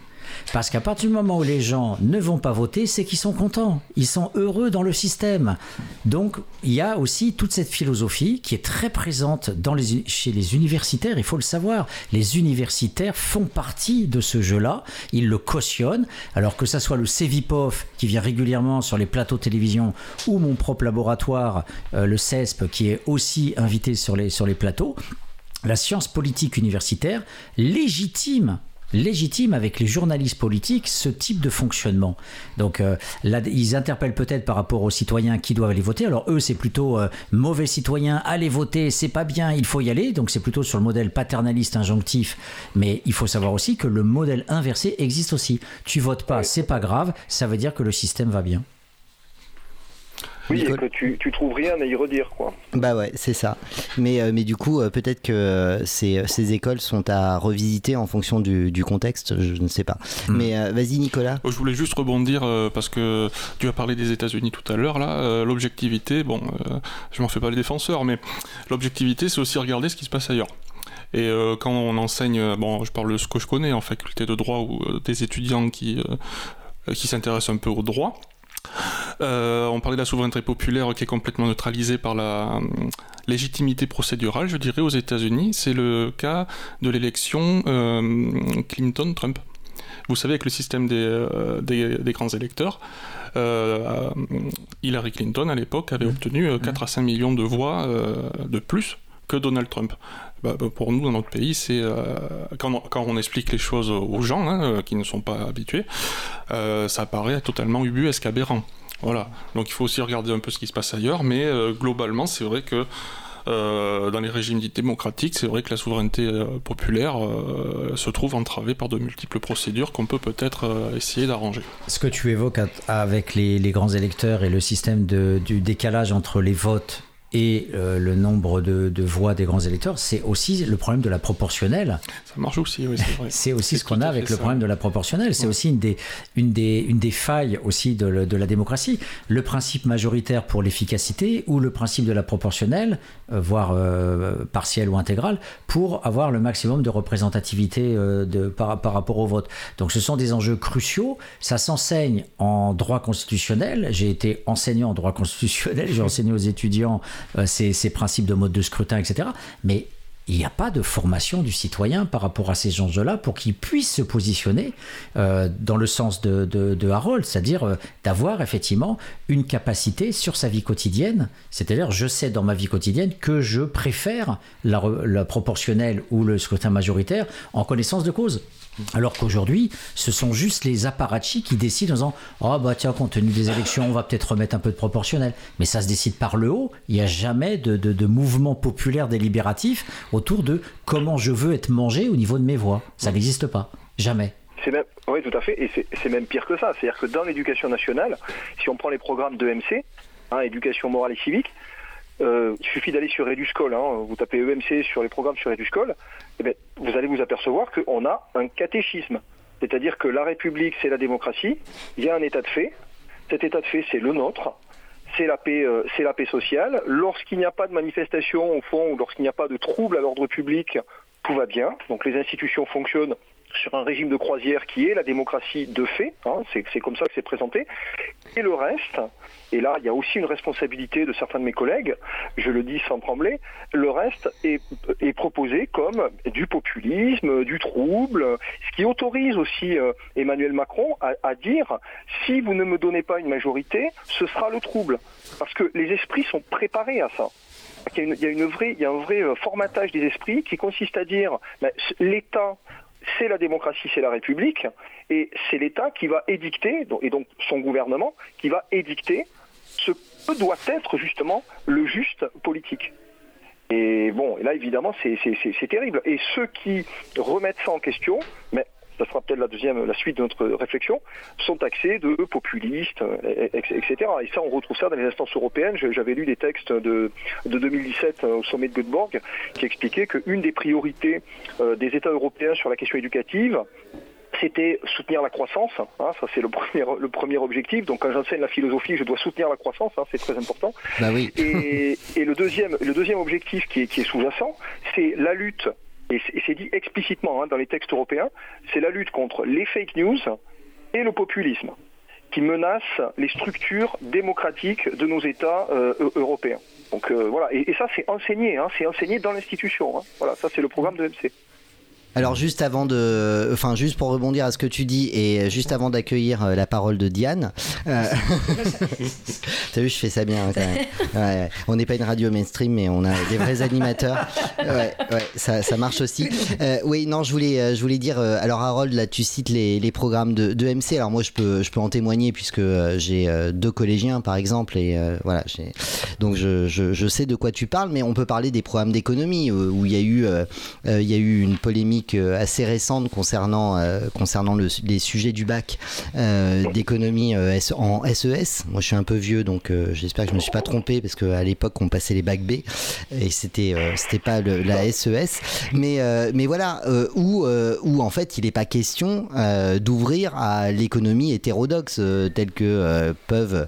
Bah, D'ailleurs, qui constitue par exemple le, le, programme économique de, de, de, de LFI, puis euh, maintenant de, de, la NUPES. Donc, euh, donc ce, ce, ce, formatage des esprits, euh, on le retrouve en fait absolument dans toutes les disciplines.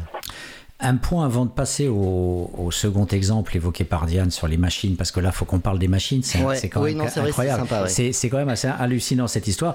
Je voulais juste préciser que le problème aussi de la démocratie, c'est quel désordre est-il légitime et, et, quand Harold, dans son bouquin, passe. Ah, bah là, aussi... perdre la majorité absolue quand on vient d'être élu et président, oui. c'est un désordre un, impossible. Oui, et, mais complètement. Et c'est aussi. Euh, pourquoi et pas. Et c'est dingue, parce qu'on a quand même en 2022 et des exemples de cohabitation, on en a, quoi. Et euh, à écouter aujourd'hui euh, sur toutes les radios et télé les représentants de cette majorité qui s'estimait légitime à avoir la majorité absolue, nous exposer à quel point le chaos, c'est pour demain, euh, on se dit qu'il s'est passé des trucs là en très peu d'années en fait. Mmh. Et c'est la capacité aussi à accepter ce qu'il appelle la conflictualité, c'est-à-dire dans quelle mesure euh, nos dirigeants pour aller vite, pour que les auditeurs comprennent bien, euh, sont cool et acceptent que les gens gueulent, qu'ils soient pas contents, qu'ils fassent des mouvements sociaux. Ah d'accord, là t'as une grève. Qu'est-ce que tu veux dire? Je t'écoute comme un gamin finalement qui qui est pas content, qui fait une dépression, qui gueule, qui pleure, qui veut pas dormir. Bon ben là c'est qu'est-ce qu'on est prêt à accepter Aujourd'hui, c'est Sartre, élection, piège à con. Tu votes et tu fermes ta gueule. Alors que dans le système, effectivement, du plus de souveraineté populaire, il y a l'écho. Aujourd'hui, on sait que les manifestations ne sont plus entendues par le pouvoir politique. D'où la ritualisation des manifs. Voilà, on est 100 000, 200 000, 500 000, 1 million, ça sert à rien. Le pouvoir n'en tient pas compte. Donc la conflictualité n'est plus entendue, elle n'est plus légitime. Et donc quelle part de désordre est acceptée dans la démocratie par rapport à un principe imposé par les technocrates d'un ordre Tu votes et après c'est bon. Allez, on prend le maintenant, on fait les lois, on a nos commissions parlementaires, on a nos experts, on a nos rapports. Je ne sais pas si vous avez assisté à des commissions parlementaires ou autres, mais voilà, c'est euh, hyper euphémisé. On est dans des trucs, des cénacles complètement conformes. Euh, c'est voilà, c'est le politburo quelque part. Euh. Et donc c'est c'est ça aussi. C'est quelle part de désordre on est prêt à accepter Le désordre qui renvoie bien sûr aux, violences de la vie, aux, exploitations, aux préoccupations des uns et des autres, et, et qui était porté notamment aux gilets jaunes. Et pour finir, je dirais que une des plus belles expressions de la souveraineté populaire et qui a été cassée par la souveraineté nationale, c'est bien les ronds-points, c'est bien la souveraineté populaire qui s'exprimait par ces agoras qui étaient disséminés sur tout le territoire. Et là, on a bien vu cette invalidation politique par les représentants, puisque ça a été nettoyé par les forces de l'ordre. Qui a été aussi, euh, juste très rapidement, qui a été aussi, et surtout, à mon avis, une invalidation symbolique sur la légitimité du discours. Carrément. Lorsqu'on parle de grogne, lorsqu'on parle de colère, faire entendre, moi j'ai du mal avec cette expression faire entendre les colères sociales ou euh, voilà ou la grogne. Ça c'est tout un vocabulaire qu'on a depuis quelques années. Bon, vous êtes exprimé. Euh, alors on passe très vite pour le, le gueulard de service quoi. Hein, c'est le c'est le syndrome Mafalda. Bah, les Gaulois réfractaires, hein, il l'a dit euh, l'autre là. Voilà, ouais. le Gaulois ré, ré, ouais. réfractaire. Sauf que quand on sort de ce jeu-là, qu'est-ce qui se passe? Nous en 2019, on était contre la réforme euh, Blanquer qui est en fait la destruction du baccalauréat. Euh, on a euh, corrigé et on a fait une grève des notes. Et là, on est sorti du ronron habituel. Et là, ça a été brutal. C'est-à-dire que là, on, a affronté un pouvoir institutionnel, euh, administratif, voire, juridique, puisque y a eu des sanctions administratives aussi, et politique, puisque certains députés, certains sénateurs voulaient notre radiation. Notre radiation. C'est-à-dire qu'ils n'ont pas compris qu'on était en train de défendre tout de même l'intérêt général, que c'était des professeurs qui étaient en charge depuis 20, depuis 25, depuis 30 ans, qui avaient des états de service irréprochables, et on en vient ça. C'est-à-dire on en vient à une grève dure et où on nous a d'ailleurs barbousé avec du management délirant, euh, en faisant des menaces d'ailleurs qui juridiquement tenaient pas la route, hein, puisqu'ils voulaient, nous déclarer en grève rétroactive. Hein. C'est-à-dire on n'avait pas rendu les copies le jour J, donc euh, ils nous enlevaient 15 jours de salaire avant, ce qui était, ce qui était une, aberration juridique. Et donc là, on est rentré dans ce rapport brutal. Mais j'en viens à me dire que c'est ça qu'ils veulent. C'est-à-dire qu'en enlevant justement toute la puissance délibérative du corps politique, il ne reste que des affrontements très durs. Et évidemment, ce, type d'affrontement est intenable pour un citoyen qui, à côté, a sa vie, euh, a ses préoccupations. Il peut, enfin, on ne joue pas, euh, voilà, on joue pas sur la même table, quoi. Hmm. Je vous propose euh, de passer donc à, ce second exemple, ce second levier qui va nous permettre, mais je vous propose une petite pause musicale avant de commencer à, évoquer ce second point avec euh, Diane. À tout de suite. Avec, mais tu veux quoi du coup? bah, je, sens bien la Villiers ah, sur euh, les croisières méditerranéennes. Eh ben on est parti.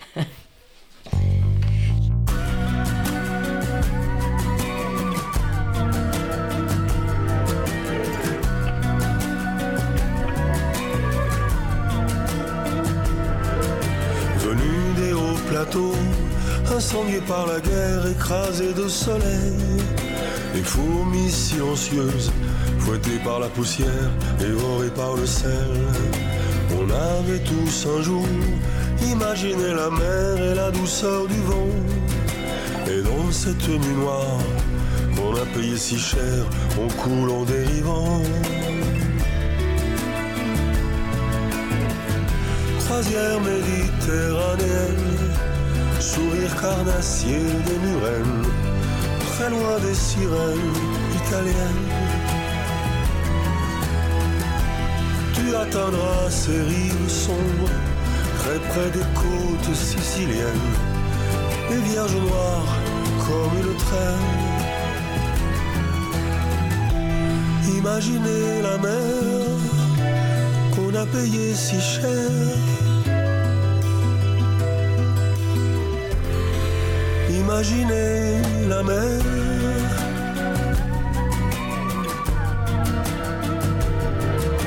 On est venu de loin, plus loin que tes repères, à des millions de pas.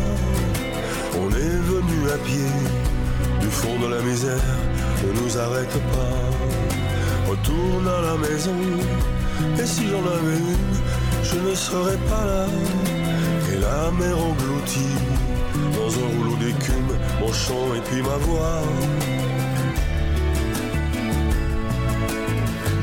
Croisière méditerranéenne, sourire carnassier des murennes, très loin des sirènes italiennes. Tu atteindras ces rives sombres, très près des côtes siciliennes, les vierges noires comme une traîne. Imaginez la mer qu'on a payée si cher.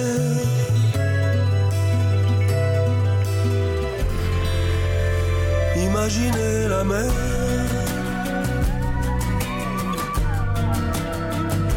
Imaginez la mer.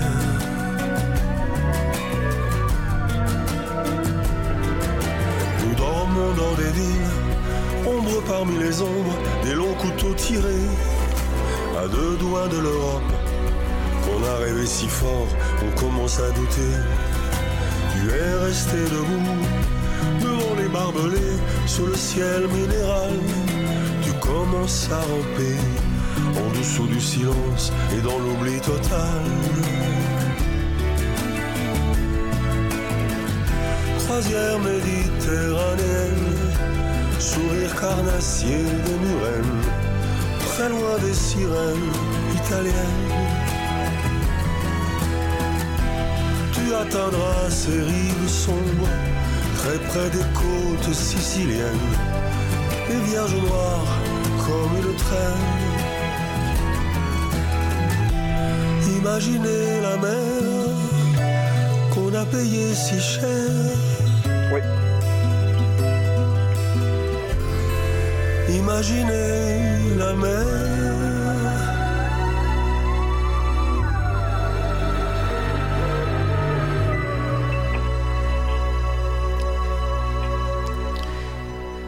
De retour euh, sur euh, Cause Commune avec euh, Bernard Lavillier qui nous donne une petite leçon de démocratie et d'universalisme fraternel. Je donne la parole à Nicolas qui voulait réagir par rapport au rond-point et les gilets jaunes. Oui, alors déjà en, prélude, il ne faut pas oublier que la démocratie c'est tous les jours en fait. Hein. c'est pas les, élections, quelles qu'elles soient, ce ne sont qu'une étape hein, du processus démocratique. Hein. pour les gilets jaunes, euh, l'occupation, par exemple, des ronds-points, euh, c'est une, expression de leur, de leur souhait d'accord, mais si on le traduit juridiquement, euh, c'est une illégalité, l'occupation est illégale, et, mais surtout pacifique pacifique. Hein. Et ça, ça fait partie des critères de la désobéissance. Alors la désobéissance en tant que telle, pardon, n'est pas dans les textes, c'est un concept abstrait construit sur des illustrations jurisprudentielles. mais le fait, par exemple, le moyen ultime, alors pas légal, mais pacifique de voir sa cause peut-être entendue, voire aboutir, si tout va bien, c'est de euh, faire des actes, euh, des actes ponctuels pacifique et euh, les Gilets jaunes en, euh, sont venus euh, à faire ça et c'est leur dernière entre guillemets possibilité avant de basculer dans une illégalité qui serait peut-être violente et là il faut attirer, attirer l'attention des élus quels qu'ils soient pour vraiment écouter les revendications de ces personnes. Hein. Alors là aussi, la démocratie, euh, alors c'est le thème de la sérialisation qui mm. est évoqué par Sartre notamment avec le suffrage universel. La démocratie, quelque part, euh, déteste euh, le collectif. Alors, on sait que les lois, notamment sur les réunions 1884, etc., il y a, tout un ensemble de critères juridiques. La, la réunion, l'attroupement, si on est de plus de trois personnes sur quelque chose qui n'est pas déclaré et accepté par la préfecture, on est sur le régime de l'attroupement. Et il faut savoir que quand on passe de la, du régime de la manifestation au régime de l'attroupement, on peut recevoir une balle dans la tête en toute légalité dans un cadre démocratique. Ça, ça renvoie de proche en proche du code pénal, code de la sécurité intérieure, jusqu'au code martial de 1791 il y a une filiation directe avec la Révolution, bien sûr portée par Napoléon, qui a réprimé cet affreux peuple en 1795 avec ses, canons. Donc il y a, aussi ce, principe-là, qui, on parle d'illégalité, mais des citoyens qui pacifiquement se mettent sur un rond-point, illégalité. Ah, voilà, on, est vraiment sur cette question-là. Euh, pourquoi? Qu'est-ce qui fait que dans un cadre euh, pacifique on ne tue personne, on vole personne, on détruit rien, on est juste là à plusieurs dans un espace, eh bien ça, ça c'est déjà dénié au peuple. C'est-à-dire quels sont les critères de participation et c'est là où on voit on est comme des rats. C'est-à-dire si on rentre pas dans les cases, on va dans l'isoloir. Le très beau livre de de, de je sais plus qui euh, sur euh, le secret de l'isoloir, euh, Garrigou. Voilà, Garrigou, l'historien Garrigou qui a expliqué toute cette pour se libérer du notable hein, qui était là au départ et qui regardait les paysans voter. Donc on s'est enfermé dans un isoloir et donc cette sérialisation, elle participe aussi de ce de cette illégitimité du groupe, de la possibilité de se rassembler, de, parler, de faire la fête. Et n'oublions pas que le pouvoir, même démocratique, a peur du groupe, hein, qu'il s'appelle minorité ou tout ce qu'on veut, parce que derrière, il y a aussi cette possibilité de rébellion. Hein, le carnaval de Romans, euh, notamment de Le Roi Ladurie, c'est un carnaval qui dégénère en rébellion. Et, on va tuer de l'évêque, on va tuer du noble, parce qu'on est en masse, on est en puissance. Donc la démocratie, c'est aussi la sérialisation, parce qu'on a peur du peuple, parce que quand le peuple se réunit, en manif ou en groupe, eh bien, les dominants ont peur, parce que c'est eux la minorité, euh, comme l'a très bien vu euh, Harold dans, son livre. Juste très rapidement, il ne faut pas quand même oublier que dans certaines situations historiques, l'obéissance peut être incivile. C'est-à-dire qu'on désobéit justement pour défendre une civilité. C'est une désobéissance civique. C'est-à-dire ce c'est pas désobéir pour désobéir, ou c'est pas désobéir pour mettre du chaos ou de la violence. C'est parce que derrière, et c'est pour ça que je parlais de la construction dans les mouvements de la légitimité collective, c'est que l'action est légitimée avant, enfin en amont, quoi. C'est-à-dire qu'il y a toute une réflexion, une délibération en amont, et, parce qu'on ne veut pas obéir, parce que l'obéissance serait justement incivique. Euh, voilà, c'est bah, T'as d'autant plus raison. Ouais.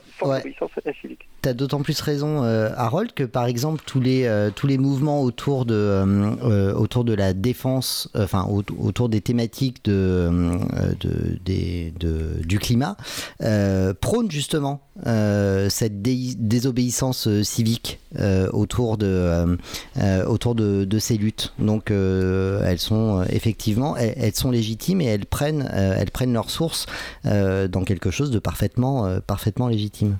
Hmm. Tout à fait, l'obéissance aveugle par conformisme ou par lâcheté, euh, on ne peut pas appeler ça du civisme. Ben non. Ben non.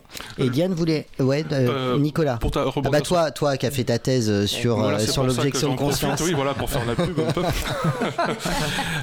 je rebondis sur. Ouais, Est-ce qu'elle est publiée aux Atlantiques déchaînés comme le bouquin de, de, Harold qui est avec nous? Ah, ben je vais prendre les références tout de suite pour contacter. je pense que ça serait intéressant. Je pense qu'il nous écoute. Ah, ben tant mieux. Ouais, j'ai l'impression aussi. de me contacter. Voilà, non, non, tu vas les contacter, un peu d'humilité quand oui, même. Bon, donc tu voulais dire Je voulais juste rebondir sur ce qu'a dit Harold là sur euh, euh, l'incivilité. Euh, je dirais juste que le critère ultime de la désobéissance pour que la cause soit entendue, c'est le fait d'accepter la sanction en fait. Voilà. Euh, à condition, mais euh, bon, euh, la désobéissance ne dépasse pas le délit. Hein. Il ne faut pas parler de crime, hein. mais contravention, délit, c'est bon. Mais il faut accepter le fait d'être sanctionné.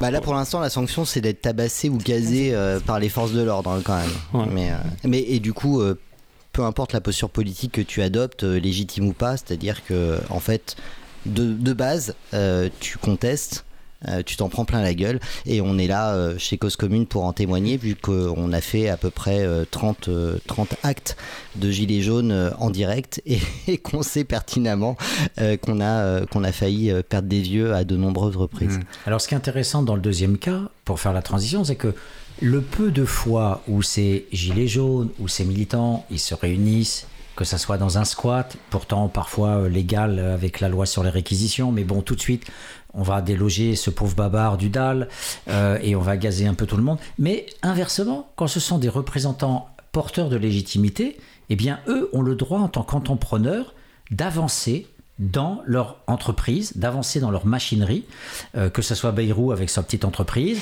ou que ce soit euh, cet épisode-là de ces machines électorales dont Diane va parler, où on voit bien que d'un côté, on a un quelle rassemblement. Virtuosité, euh, qui nous, voilà, quelle virtuosité, Patrick, qui nous renvoie au deuxième thème de l'émission. Ah, merci, Olivier. Et donc, du coup, on a quand même cette historicité, cet étalement. Voilà, j'ai le droit de faire. Et là, on va assister. Alors, on en rigolait euh, Diane, euh, puisque je disais que c'était euh, la machine, comment ils s'appellent les époux corrompus jusqu'à la moelle là Les Balkany. Les Balkany, la machine Balkany. Parle-nous un petit peu de cette machine Balkany. Alors ce n'est pas la machine Balkany. Je le sais bien. Si, si, si vous permettez de revenir juste un instant, je sais que le, temps passe, mais sur la question, on parle beaucoup de la souveraineté nationale et de la souveraineté populaire. Moi j'aimerais quand même dire un point en tant que, en tant que juriste. quand la bourgeoisie a fait la révolution et a proclamé la souveraineté populaire, je veux dire que ça les a engagés pas beaucoup. En réalité, ça a été vu comme un moyen par la bourgeoisie de prendre le pouvoir, mais pas euh, comme une fin. Il n'a jamais été question de donner le pouvoir au peuple. Quand la bourgeoisie a proclamé la souveraineté nationale, c'est pour arrêter qu'elle soit. Euh, c'est pour faire en sorte que les nobles et le clergé ne soient plus euh, les tenants des pouvoirs. Donc il fallait bien mettre la souveraineté ailleurs. Donc on l'a mis sur le peuple. Mais à partir de là, ce qu'a fait la bourgeoisie, entre guillemets, c'est qu'elle a tout fait pour éviter qu'effectivement ça débouche sur un pouvoir du peuple. Ce qu'a fait la bourgeoisie, ça a demandé la neutralité de l'État, le laisser passer, le laisser faire, etc. Mais euh, pour assurer que le peuple ne prenne jamais le pouvoir, euh, c'est là qu'on tombe sur la théorie spécieuse de Sayes, qu'il faut voir à ce moment-là, c'est qu'il y avait deux théories. Donc on a eu la souveraineté populaire, celle de Rousseau, qui est quand même assez simple, c'était de dire un homme, une voix, la souveraineté, elle est dans le peuple, et on demande à chacun euh, son avis. Alors d'un point de vue pratique, c'est un peu compliqué quand on est 68 millions, mais c'est ça la souveraineté populaire. Et là, moi je dis, mais, dit, mais pas, du tout hors de question, et on a appelé l'abbé Sayes, qui lui a cette théorie spécieuse de la souveraineté nationale, et pour que les gens comprennent bien, enfin, parce qu'il y a le lien avec le mandat représentatif, mais la ce qu'a dit le CIS, c'est euh, au final, euh, bon, qu'est-ce que le peuple? Le peuple, c'est la population dans sa globalité, et puis la population, c'est la nation, et puis la nation, elle a besoin d'être représentée par, euh, par, par quelqu'un, et donc c'est l'État. Et l'État est une personne morale, juridiquement différente de la population. Et quand vous élisez vos représentants, les gens n'élisent pas leurs représentants à eux, comme ils peuvent l'imaginer, un représentant qui aurait j'ai un mandat impératif qui vous promettrait de d'augmenter, va dire d'augmenter des cotisations sociales, non, il n'y en a aucun, mais euh, euh, d'augmenter les salaires, on va dire, et qu'il ne le ferait pas. Euh, vous êtes déçu, mais il n'a pas un mandat impératif, et parce qu'il n'est et c'est aussi parce qu'il n'est pas en réalité votre représentant à vous. Une fois qu'il est élu le président, il est, selon le concept de la souveraineté nationale, il est le représentant de l'État. Et l'État a une volonté autonome propre, c'est une personne morale différente de la population, et qui peut donc évidemment prendre des décisions qui ne sont pas conformes aux promesses de campagne, mais qui ne sont pas l'expression nécessairement euh, de la volonté euh, du peuple. Et d'ailleurs, en général, elles sont en, euh, elles sont en contradiction. Mais les gens doivent quand même comprendre, enfin, que si, on refaisait les, cours de droit constitutionnel que, que les juristes font, eh bien, les gens comprendraient que par leur vote, en fait, on élit quelqu'un qui ne nous représente pas nous en tant que président, mais qui représente l'État. D'où la difficulté. ça permet d'ailleurs, effectivement, sur ces questions de, légitimité, de revenir sur cette question de machine, euh, de machine à voter qui vous a fait sourire, dont on a parlé, parce que ça m'a un peu effaré cette semaine. Alors, c'est un dossier en cours, donc on le dit avec discrétion. Je représente aussi euh, une candidate aux élections législatives d'une autre mouvance que, les Gilets jaunes, mais également des petits partis et également euh, des candidats courageux. Et elle a eu l'occasion, elle a reçu une lettre en disant écoutez, madame, dans la circonscription où vous êtes, il y a des machines, des machines à voter. Et le, les gens, la mairie, et c'est le électoral, a donc convié les candidats à assister à un constat sur la programmation des machines à voter. Et elle m'a demandé si je pouvais y assister. Et ça a été l'occasion, parce qu'on s'interroge aussi sur la sincérité et la légitimité de ces, machines, comme beaucoup de gens, euh, de, bah, de poser des questions. Et donc, cette candidate a aussi missionné un huissier. Nous y sommes allés. Nous avons demandé à monsieur le maire de, répondre à certaines questions. Et pour être tout à fait concret, alors c'est un cas particulier qui est amusant, parce que euh, ce maire euh, se présente lui aussi aux élections contre ma cliente.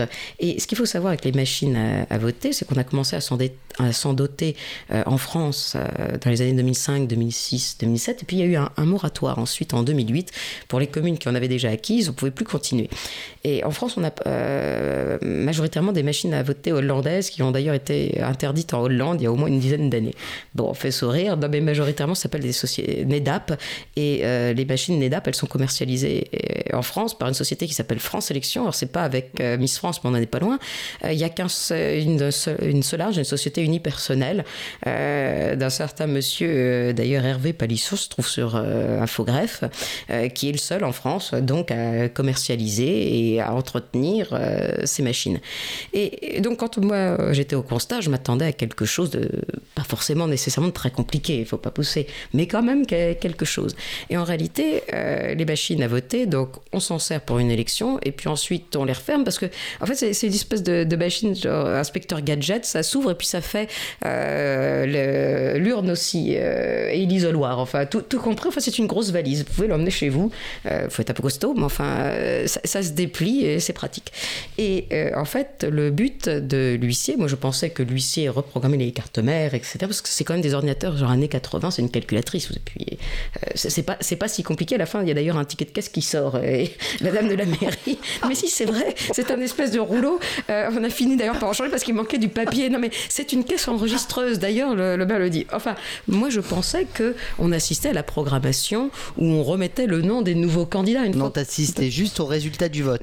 Pas encore après. Ah. Mais, mais attends, attends, parce que, parce que quand même, j'ai oublié des trucs plus drôles quand même, c'est quand on est arrivé au constat avec cette, euh, avec cette candidate, je dis, mais c'est marrant, hein, il n'y a personne, enfin, par nous. Mais est-ce que les autres candidats ne sont pas, euh, sont pas intéressés? Les dames de la mairie, très enjouées de me dire, mais, mais pourquoi voudrez-vous qu'ils viennent? Ça marche très bien depuis 2006. Ils sont venus une fois, ils n'ont plus besoin de vérifier.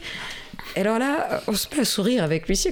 Donc, est-ce que le problème de la démocratie, c'est simplement la machine à voter? Parce que si les mêmes se présentent depuis 2006 et reviennent pas voir parce qu'ils sont convaincus que ça marche bien, vu que ça les élit à tous les coups, bon, on peut. Non, mais ça prête à sourire comme réflexion, mais c'est une réflexion qui a été euh, faite à l'huissier. En, tout cas, euh, ce, qui se passe, c'est que moi, je pensais qu'on assistait à la programmation des nouveaux noms des gens. Euh, et en fait, pas du tout. Donc, l'huissier ouvre la manette, appuie et vérifie simplement en appuyant sur le bouton 1 que sort bien que, que s'affiche bien la tête du candidat X. En appuyant sur le numéro 2, que c'est bien la tête de ma cliente. Et donc, on voit ce petit papier de rouleau enregistreur de, caisse se, se, dérouler. On voit bien Madame Machin, c'est 1, Monsieur X, c'est 3, etc. Mais par contre, euh, l'huissier, une fois qu'il a appuyé sur la touche 1, 2, 3, 4, 5, 6 et qu'il a bien vérifié que c'était le bon nom qu'il en sortait, il s'arrête là. Euh, ça ne garantit absolument pas qu'à la fin de la journée, la caisse enregistreuse euh, ait très bien marché. Alors ça, c'est le premier point. Mais plus effarant, parce que... Ça veut dire qu'on peut prendre un contrat solidarité insertion qui va appuyer sur le bouton toute la journée? Alors, alors entre deux, il y a quand même une sécurité, parce que ce qu'il faut voir, c'est que y a, c'est enfin, très old-fashioned comme et il y a aussi un petit boîtier et il faut deux clés. Et donc, en fait, une fois que la mallette est, ouverte, que vous allez euh, dans, euh, dans l'isoloir appuyer, vous avez, au moment où vous entrez, vous avez monsieur le maire qui a une clé et un assesseur qui en a une autre, c'est la loi, et ils doivent ouvrir le scrutin, donc ils tournent la clé, là vous votez, et quand vous avez appuyé sur le bouton, monsieur le maire retourne la clé pour être sûr que vous votiez donc pas justement plusieurs fois. Mais alors là, ça pose trois questions fondamentales qu'on a qu'on a posé à Monsieur le maire, ou dont la réponse vous laissera peut-être, euh, en tout cas, euh, d'où les réponses sont mystérieuses. La première, nous avons demandé euh, dans quelles conditions de sécurité sont stockées les machines entre les élections. Et là, aucune réponse. C'est la loi prévoit que ça doit être des locaux sécurisés avec, j'imagine, des caméras ou autres. Là, rien du tout. On ne sait pas, sait pas du tout où c'est. Deuxièmement, j'ai dit, mais écoutez, les clés, qui les garde entre les élections? Parce que, et là on me répond, bah c'est euh, le maire et un assesseur. J'ai m'écouté, les assesseurs ils changent tous les 5 ans. Est-ce que c'est monsieur X qui est venu comme assesseur qui part avec la clé chez lui et qui la ramène 5 ans après? J'ai mais de toute façon, en tout état de cause, ce qu'on a pu constater, c'est que la machine elle est programmée pour les élections en amont par les employés de la mairie. Et comme je l'ai expliqué, en fait, l'huissier teste juste qu'il l'a bien programmé. Mais la seule autre personne en France qui peut programmer la machine, et là je l'ai vu d'ailleurs dans ce dossier-là particulièrement, il y a eu une, intervention de cette société France Élection, euh, puisqu'il y avait une machine euh, défectueuse. Mais seule cette société, d'ailleurs on n'a pas trouvé les marchés publics euh, auxquels qu'il aurait attribué cette, ces contrats de maintenance, mais seule cette société peut intervenir et sait programmer les machines. Donc c'est une société unipersonnelle, hein, dont les comptes, vous ne les trouvez pas sur infographie écrit non publié.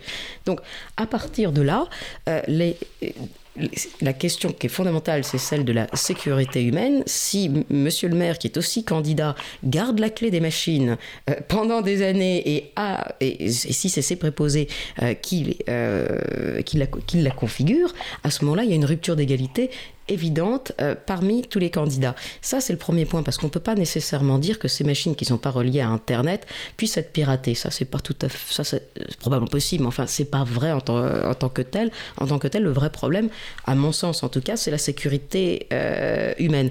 Et il est absolument choquant qu'à une même élection, plus il y a un candidat qui est la clé des machines et qui les garde presque chez lui et que les autres euh, n'y aient pas accès. Ça, c'est le premier point pour faire invalider, en tout cas, les machines à voter euh, quand elles sont utilisées, je dis avec un candidat maire et un député. Mais, est-ce qu'on sait, Diane, aujourd'hui, combien, dans combien de circonscriptions alors, euh, justement, c'est là que ça devient le, parce que, constat. Parce que curieusement, toutes les circonscriptions où, où il y a des machines à voter, Macron était en tête. Alors, c'est pour ça que là, on en arrive à la partie rocambolesque de ce constat, mais de toute façon, il va y avoir un deuxième constat vendredi, puisque c'est le deuxième tour et on reprogramme les machines. Et donc, j'ai l'intention d'y retourner et de poser des questions complémentaires, parce que dans, cette, dans ce dossier particulier, ce qui est rocambolesque, c'est justement, il y a 64 euh, communes qui ont des machines à voter. Ça représente 1,5 million de votes, et donc ce sont les mêmes machines, ce qui est pas mal, qui ont été utilisées à la présidentielle, machines sur lesquelles j'ai attiré l'attention de l'OSCE quand je les ai vues, puisqu'ils avaient déjà fait un rapport disant en 2007 et 2012 qu'il y avait des choses à améliorer.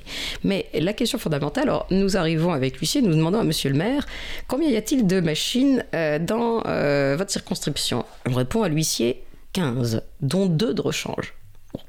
Euh, quand dans les circonscriptions où il y a 20 bureaux de vote, vous pouvez avoir une machine de rechange. Donc, non, donc a, priori, là, vous avez donc euh, le tout. Or, euh, il y a un reportage de 2021 où ce fameux maire passe euh, sur France 3 et explique que les machines à voter, c'est formidable, c'est extraordinaire, etc. Et puis il dit bah, au cours du reportage qu'il a 12 machines. Or, moi j'en ai compté 15 avec mon huissier. Et vous savez, puisqu'on l'a déjà dit, qu'à partir de 2008, l'État a mis un moratoire sur l'acquisition des machines. On ne pouvait plus en acheter. Alors la question mystérieuse, c'est comment Monsieur le maire est passé de 12 machines en 2021 à 15 machines alors qu'il n'est pas supposé d'avoir le droit d'en avoir.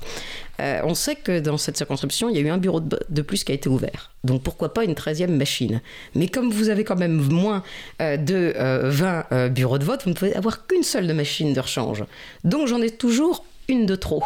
Et ce que je sais, c'est que cette société France Élections est intervenue avant le passage de l'huissier pour euh, changer des machines soi-disant euh, défectueuses. Alors on va y retourner, on va redemander, mais euh, si on a des machines, c'est comme les parrainages surnuméraires ou fantômes ou mystérieuses qui traînent, on ne sait pas à mon avis, en France, euh, on parle d'1,5 million, mais combien il y a de machines qui ont été achetées par nos différentes et communes qui renvoient vraiment des résultats. C'est ça. Et il y a même des gens qui pensent qu'il y a plus de machines. Euh, moi, j'avais entendu dire ça. J'y croyais pas nécessairement. Là, je veux pas, peux pas aller au bout du sens. Est-ce qu'il n'y a pas hmm. encore non, non, mais, demain, mais il y a une vraie question. Non, non, mais après, euh, si, si, si, on veut, sans, sans prendre de grosses responsabilités, voilà, contester le vote par les machines électroniques, il se trouve que chez euh, chez, Cause Commune et en tout cas euh, Libre à toi, l'association qui euh, est titulaire de, cette fréquence à, Paris et en Ile-de-France, plutôt geek. Et, nous, de base, à partir du moment où il y a des machines, et on n'est pas les seuls à porter cette critique, à partir du moment où il y a des machines dont le code source n'est pas ouvert, évidemment, on soupçonne sans le soupçonner, on imagine que tout est possible. Voilà. Tout, à fait. Puis les scellés qui sont posés par le bureau Veritas entre nous, euh, c'est. Et nous, euh, nous, nous particulièrement. Alors toi, toi, Diane, tu ne peux peut-être pas le dire. Alors si, en tant que citoyenne, tu peux le dire, mais nous, en tant qu'association et en tant que radio, euh, nous militons évidemment aux côtés de nos amis associatifs qui qui luttent pour les libertés numériques contre euh, les, machines, euh, les machines à voter euh, qui sont en vérité des boîtes noires. alors là, toi, tu, tu évoquais tout à l'heure, et c'est pertinent, puisque quand on est un petit peu aguerri en termes de sécurité informatique, on sait bien que la première des failles, elle est humaine. Donc toi, tu, tu es sur le, la procédure physique euh, du vote. Euh, tu as dit, euh, bon, elles sont sur Internet, elles ne peuvent pas être piratées. Bah, en vrai, si. D'autant plus si tu ne sais pas de quoi est fait le, code source. Les backdoors, ça existe. Enfin, voilà.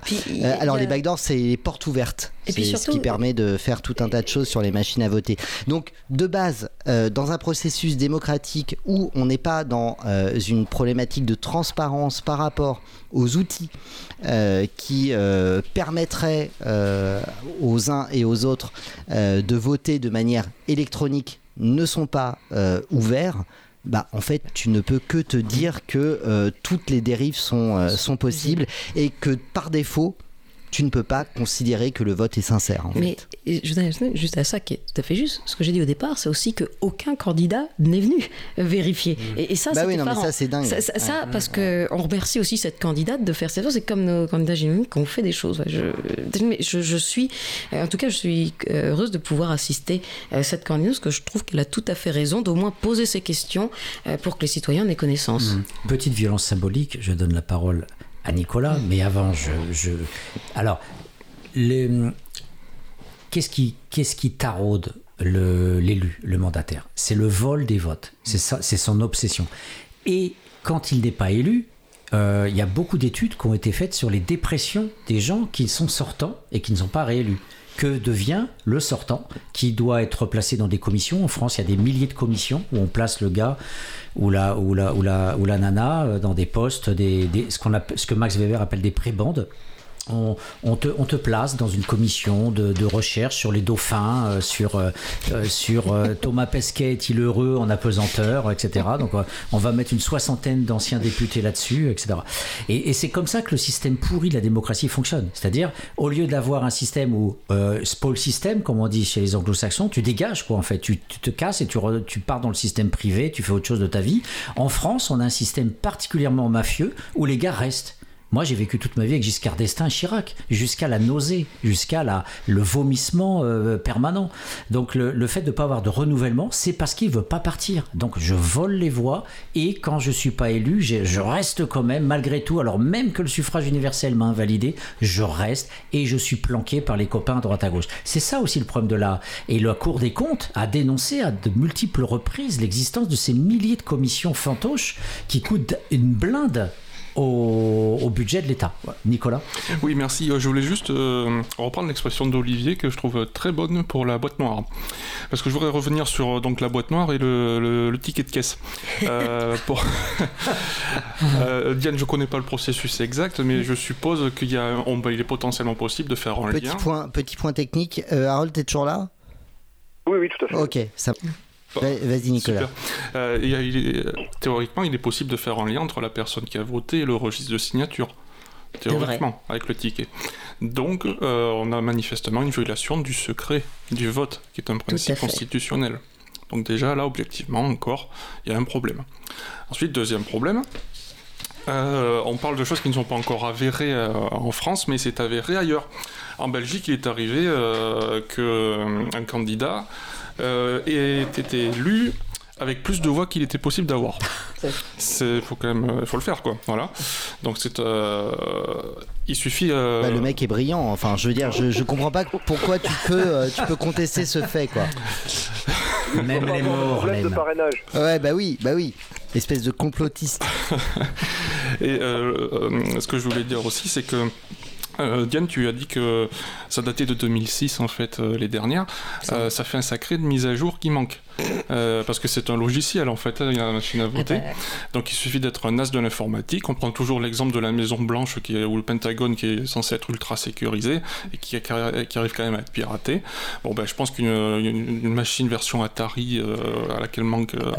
Bah, en, fait, en fait, Nicolas, je vais, je vais répondre à ta question puisque très régulièrement il y a des conventions de hackers éthiques euh, qui se réunissent. C'est les fameux, euh, c'est ce qu'on appelle les, euh, les white hats donc les chapeaux blancs, en contradiction avec les black hats qui sont les chapeaux noirs, les mauvais hackers, et qui ont encore très récemment démontré qu'il était très simple de, de, pirater euh, une machine à voter et en l'occurrence celles qui sont euh, utilisées euh, aux États-Unis de manière massive. On peut tout à fait, et puis surtout encore une fois, parce qu'on mettra ça dans la balance, cette société France Sélection, tout le monde peut aller voir, c'est public hein, sur le registre d'Infogreffe, c'est la seule société en France qui les livre et qui fait la maintenance. Et ils sont deux dedans. Il y a Monsieur PSE et j'ai vu sur le putain, il, a, il a un fils. Euh, on parle, de, 64, de, 64 circonscriptions. Ah bah, en tout cas, moi je reviendrai. J'ai demandé à Monsieur, pouvez-vous me confirmer Il n'y a que France Sélection euh, en France qui s'occupe de ça et c'est quelque chose depuis 2006. Euh, c'est une véritable question qui mérite une enquête journalistique, à mon sens, pour voir bah, ce qui s'y passe. Bah, bah, en fait, alors il y a, y a cette cette enquête journalistique qui évidemment serait serait souhaitable et puis il y a aussi euh, l'observation de euh, euh, cette, cette tendance à vouloir, pour les prochaines élections, imposer. Alors ça, on essaie, mais c'est compliqué parce que il y a, y a, encore, même si euh, ça ne représente rien, euh, il y a encore. Euh, qu'est-ce qu'il y a, Nicolas? Non, non, je te laisse finir. Je vais juste rajouter trois petits points très rapides. Ouais, bah, bon, vas-y. Bah, je, peux reprendre. Et, on non, donne la parole à Harold aussi. Non, non mais j'ai ouvert une, une, parenthèse, mais je pourrais la refermer. Donc vas-y, parce que je, je saurai ce que je voulais dire. D'accord. quand on voit les résultats officiels des, différentes élections, on remarque, pardon, on remarque que les, les, les écarts de voix euh, entre le deuxième et le troisième, hein, notamment, euh, compte moins de millions de personnes. Des fois, c'est 200, 300 000.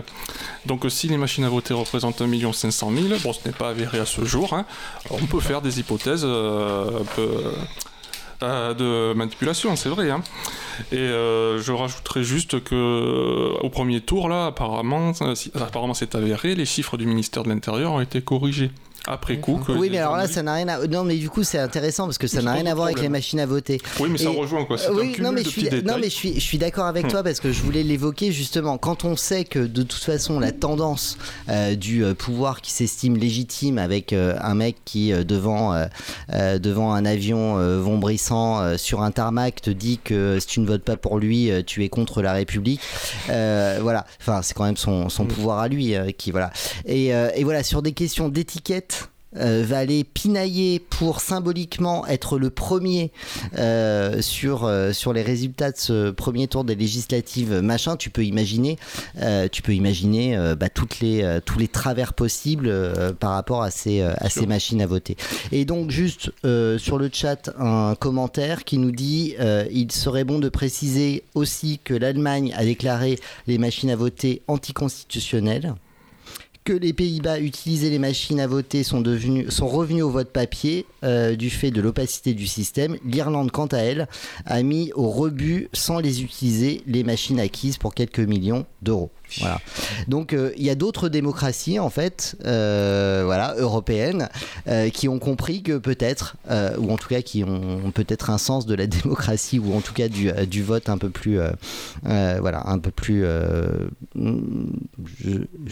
je sais pas euh, comment on pourrait le, le dire. hein. Enfin voilà, ils y croient un peu plus. Euh, voilà, qui ont qui ont qui ont largué euh, les machines les machines à voter. Et euh, sur la parenthèse que je devais conclure, j'ai oublié ce que je disais. Donc euh, voilà, on Avec passe à autre chose. Le dernier, juste, c'est qu'on ne vote pas tous les jours, honnêtement, et je pense qu'on peut prendre quelques heures le dimanche soir pour euh, Bah ouais. compter à la main des bulletins de papier. Voilà, Oui. tout simplement. Oui, une, euh, un commentaire, Harold? Ben, moi, ça me fait penser à ce qu'on est en train de vivre dans l'éducation nationale. Alors, je fais un, je fais un petit lien avec euh, les logiciels de numérisation des copies. Puisque, euh, y a des mouvements qui sont entamés là maintenant depuis, euh, depuis euh, déjà l'année dernière, hein, puisque les copies du baccalauréat sont numérisées. Alors très rapidement, hein, pour ceux qui ne comprennent pas très bien l'absurdité du système, les élèves produisent une copie. hein, euh, dans des salles euh, voilà bien bien chauffées et voilà donc issues euh, issues pour produire leur copie réelle on va dire leur copie matérielle ensuite ces copies sont scannées numérisées euh, elles passent sur un logiciel, hein, qui sont des logiciels là aussi euh, privés, qui coûtent très cher à l'État d'ailleurs. On a parlé pour Centroin de plus de 50 millions d'euros, comme si on pouvait pas corriger les copies avant, hein, sans, sans passer par ces logiciels. Et ensuite, donc, on va sur ce sur ce logiciel hein, et on corrige les copies. Et donc, on n'a plus accès à la copie euh, réelle. hein. On n'a plus accès à la copie papier. Voilà. Et on nous do- donne même la possibilité ah, ça, c'est le fait du prince de sortir nos papiers, nos, copies, donc de les imprimer. En gros, je résume, hein, si on perd le fil, il y a trois copies.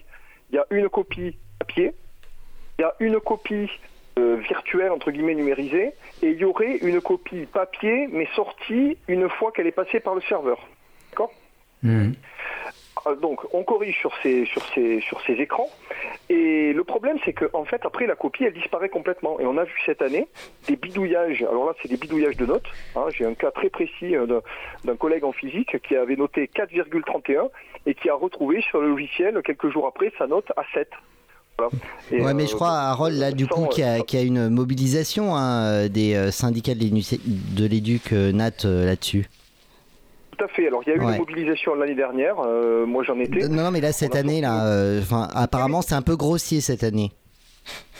Oui, cette année c'est très gros, c'est très grossier, mais c'est, c'est, c'est comment dire, c'est en fait c'est comment dire, ces couches de médiation et d'opacité qui passent par les machines. Ça aussi, ça nous dépossède de la souveraineté sur le travail. C'est-à-dire que la souveraineté sur le vote, la souveraineté sur le travail, avec des médiations. Et nous, en commission, et c'est, aujourd'hui, hein, là je vous dis quelque chose qui s'est passé ce matin, euh, notre, notre corps d'inspection nous a dit que c'était la démocratie, la démocratisation. Hein, voilà, ça, ça permettait une démocratisation. Donc on, on donne des copies, ce qu'ils appellent au fil de l'eau. Alors ça permet évidemment déjà de casser les mouvements sociaux, hein, parce que c'est terminé. Hein, le- la grève, là, vous pouvez plus la faire, puisque si vous faites la grève, on va redistribuer vos copies à l'autre bout de la France avec le logiciel. Donc déjà, ça c'est plus possible. Et ensuite, on peut bidouiller. euh, bon, puis à la fin, c'est finalement c'est la c'est la division des examens et des concours qui met une note, quoi. Voilà. Donc là, c'est aussi la destruction de notre de, notre travail, de notre métier. Et ça passe aussi par ces opacités avec des algorithmes, avec, plein de choses qu'on qu'on peut décrire. Alors c'est pas exactement les machines à voter, hein, mais c'est un peu la même, euh, voilà, c'est un peu la même tendance quand même. Ouais, clairement. Ouais, tu, tu peux, t'as, t'as un peu de rab, Patrick. Patrick me dit euh, ouais l'horloge, euh, tout ça. Non, t'as du, t'as du rap. Si, euh, s'il y a des sujets qui n'ont pas été abordés, on peut les aborder. Oui, parce qu'en en fait, on a abordé On est toujours au deuxième, Au ouais. premier, au premier. on est toujours sur un diagnostic. On n'a parlé que des élections. On aurait pu effectivement parler aussi de l'international. On a tellement de choses aussi à dire par rapport à l'OMS et l'atteinte aux libertés euh, aussi avec le Covid. Bah, je pense que c'est sympa de, de se garder un peu de, de temps pour euh, parler de ça aussi. Enfin, je sais pas, Harold, euh, tu, tu dois aller euh, te coucher là Il est. euh, Enfin, parce que t'as, Ah, non, t'as du taf. non, non, non, Non, on peut, on peut garder l'antenne un peu? Tout à fait. Ok, gardons l'antenne. Ah bah, alors, en plateau, apparemment, ils Oui. sont, ils sont prêts à rester un petit peu.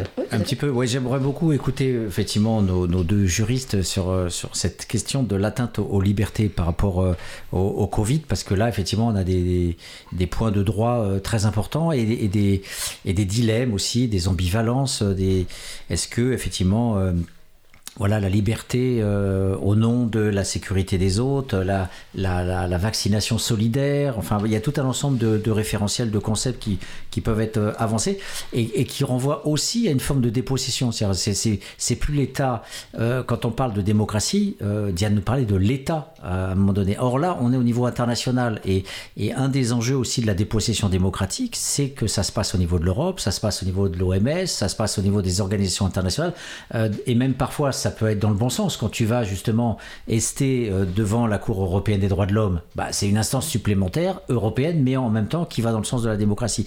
Mais par contre, ça peut aller aussi, cette fameuse mondialisation, dans un sens contraire, d'une dépossession, d'une perte des repères.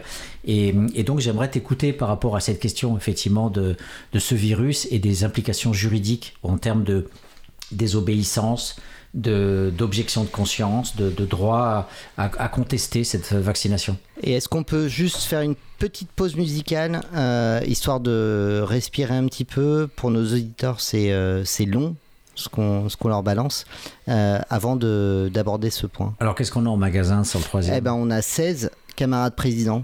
C'est parti Ok, c'est parti. Dis-moi quel est ce monde que je ne comprends plus? Si c'est ça mon pays, si la France est perdue Si Paris sous les bombes a le sourire vermeil Si je crois les colombes ont pris du plomb dans l'aile Quand les news du matin ressemblent au champ de ruines Quand pour ton pain mon vieux, ouais putain tu tapines. Quand ils t'ont bien baisé, quand nos gouvernements Ne sont ici que pour protéger les puissants Tu la sens la pilule, à le goût du cyanure. Quand même la caresse, le goût des blessures. Quand sont ceux qui tolèrent, qui sont plus tolérés. Quand devient une insulte, de parler français. Aux enfants des progrès qui vantent leur histoire Sur réseau en photo, pour un peu d'illusoire. De tous bords, si je crois, c'est toujours les fascismes Ici qui font la loi, font leur colonialisme. Quand c'est l'instruit toujours qui combat la censure.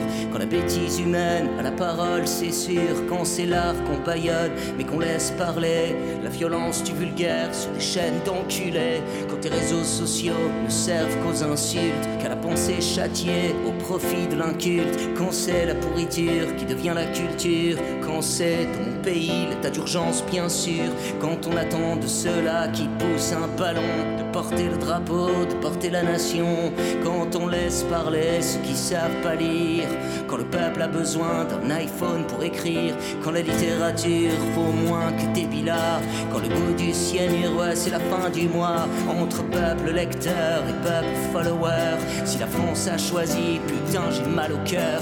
Quand sont les travailleurs devenus les parias Quand l'humain ne sait plus ni pour qui ni pourquoi. Quand le siècle perdu n'offre que les combats. Puis quand la bête humaine parle de Dieu, je crois. Dis merci à ton maître, plie toujours les chines.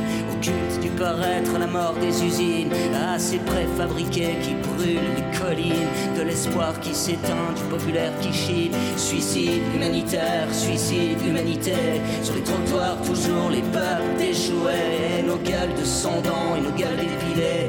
Du cerveau des bestiaux, c'est la loi des marchés.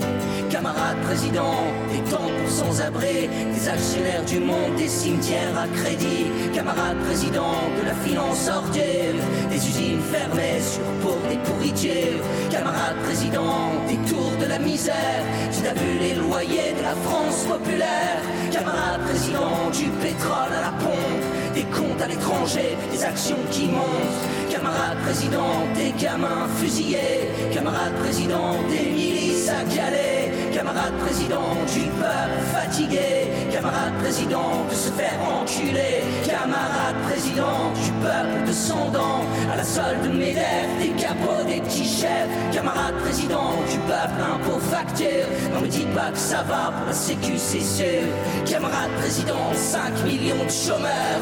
Camarade président, tu crois pas qu'il est l'heure Camarade président, ouais camarade Twitter De changer quelque chose à la France qui meurt Camarade président, putain ça va péter. Camarade président, ta bourse va cramer. Camarade président, tu démocrate progrès Qui veut qu'on aille voter sur en bouchant son nez Pour le prof tabassé, pour la pornocratie Pour l'esclave salarié par la mort à crédit Pour le peuple échoué sous les tentes à Paris Pour l'accent circonflexe, les chapeaux sur les i. C'est la lutte et je crois mes amis, mes frangins qu'il est l'heure de brandir le drapeau de l'humain, qu'il est leur cœur de sauver la récolte, qu'il est leur poing levé de sonner la révolte.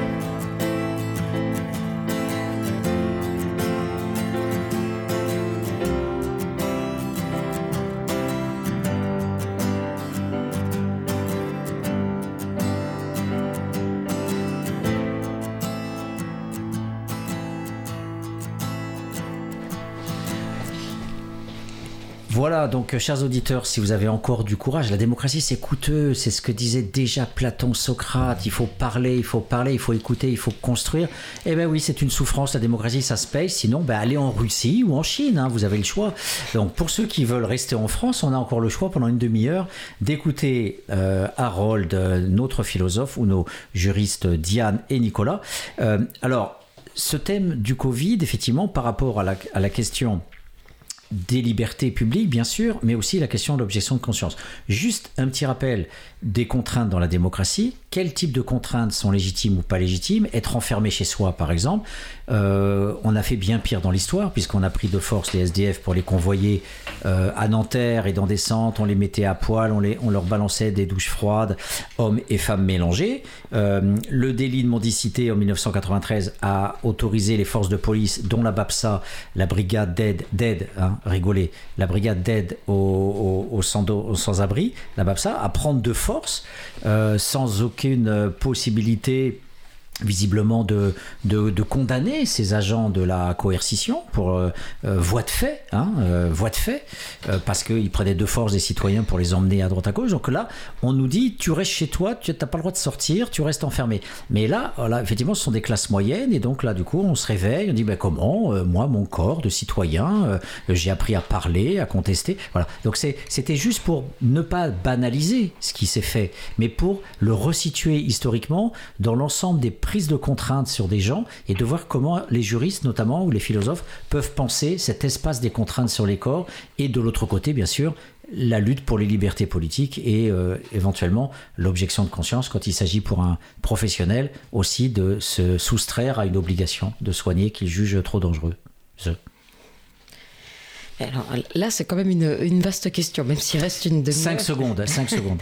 ah bien, alors en 5 secondes, c'est déjà terminé, mais euh, en 5 secondes, j'aurais répondu qu'en fait, c'est un faux problème parce que le vaccin euh, ne, a une efficacité euh, modérée, comme vient de le dire le Sénat dans son rapport d'enquête sur les effets secondaires. Donc, plus globalement, ce qui est un caractère ubuesque aujourd'hui, c'est de s'interroger, comme on le fait, à propos de d'un produit euh, dont les caractéristiques sont défectueux. Euh, on n'a pas eu les mêmes problématiques avec les vaccins de la tuberculose, de la poliomyélite et que sais-je encore, même s'il y a toujours eu euh, des gens qui ont été contre euh, la vaccination, euh, on n'a pas eu ce type de débat. Faut, si on va un peu dans l'histoire, on sait que la première objection de conscience a eu lieu, euh, c'est pas militaire, hein, c'est... c'est la clause de conscience des journalistes en 1935. Ah, j'aurais dit que c'était la, la, vaccination contre la variole.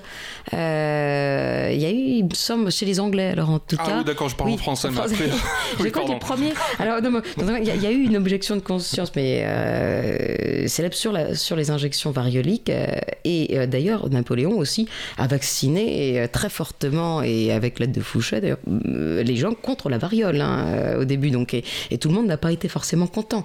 si on lit l'histoire de la vaccination en France contre la variole, on se retrouve à peu près avec la même chose qu'on a, que ce qu'on a aujourd'hui, mais avec une question qui était la possibilité de faire une objection de conscience ou une objection vaccinale. Alors, si on saute un, train jusque pour essayer d'être quand même clair et simple sur la question de la possibilité de la vaccination obligatoire au-delà du Covid.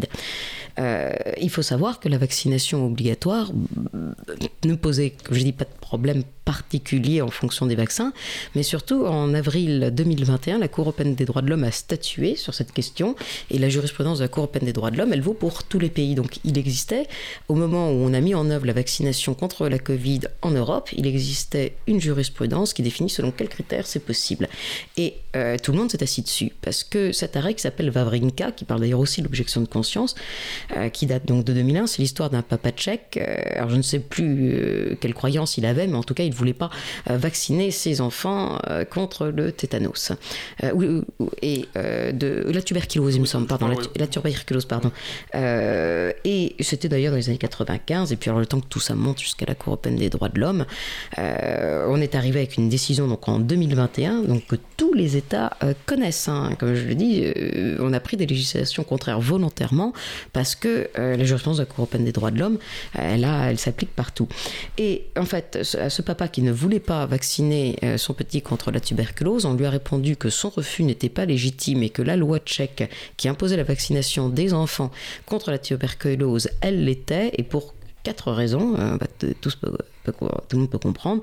Grand 1, c'était la seule façon de lutter à l'époque contre une maladie très grave et très mortelle pour les enfants. Le premier critère, c'est euh, la, gravité.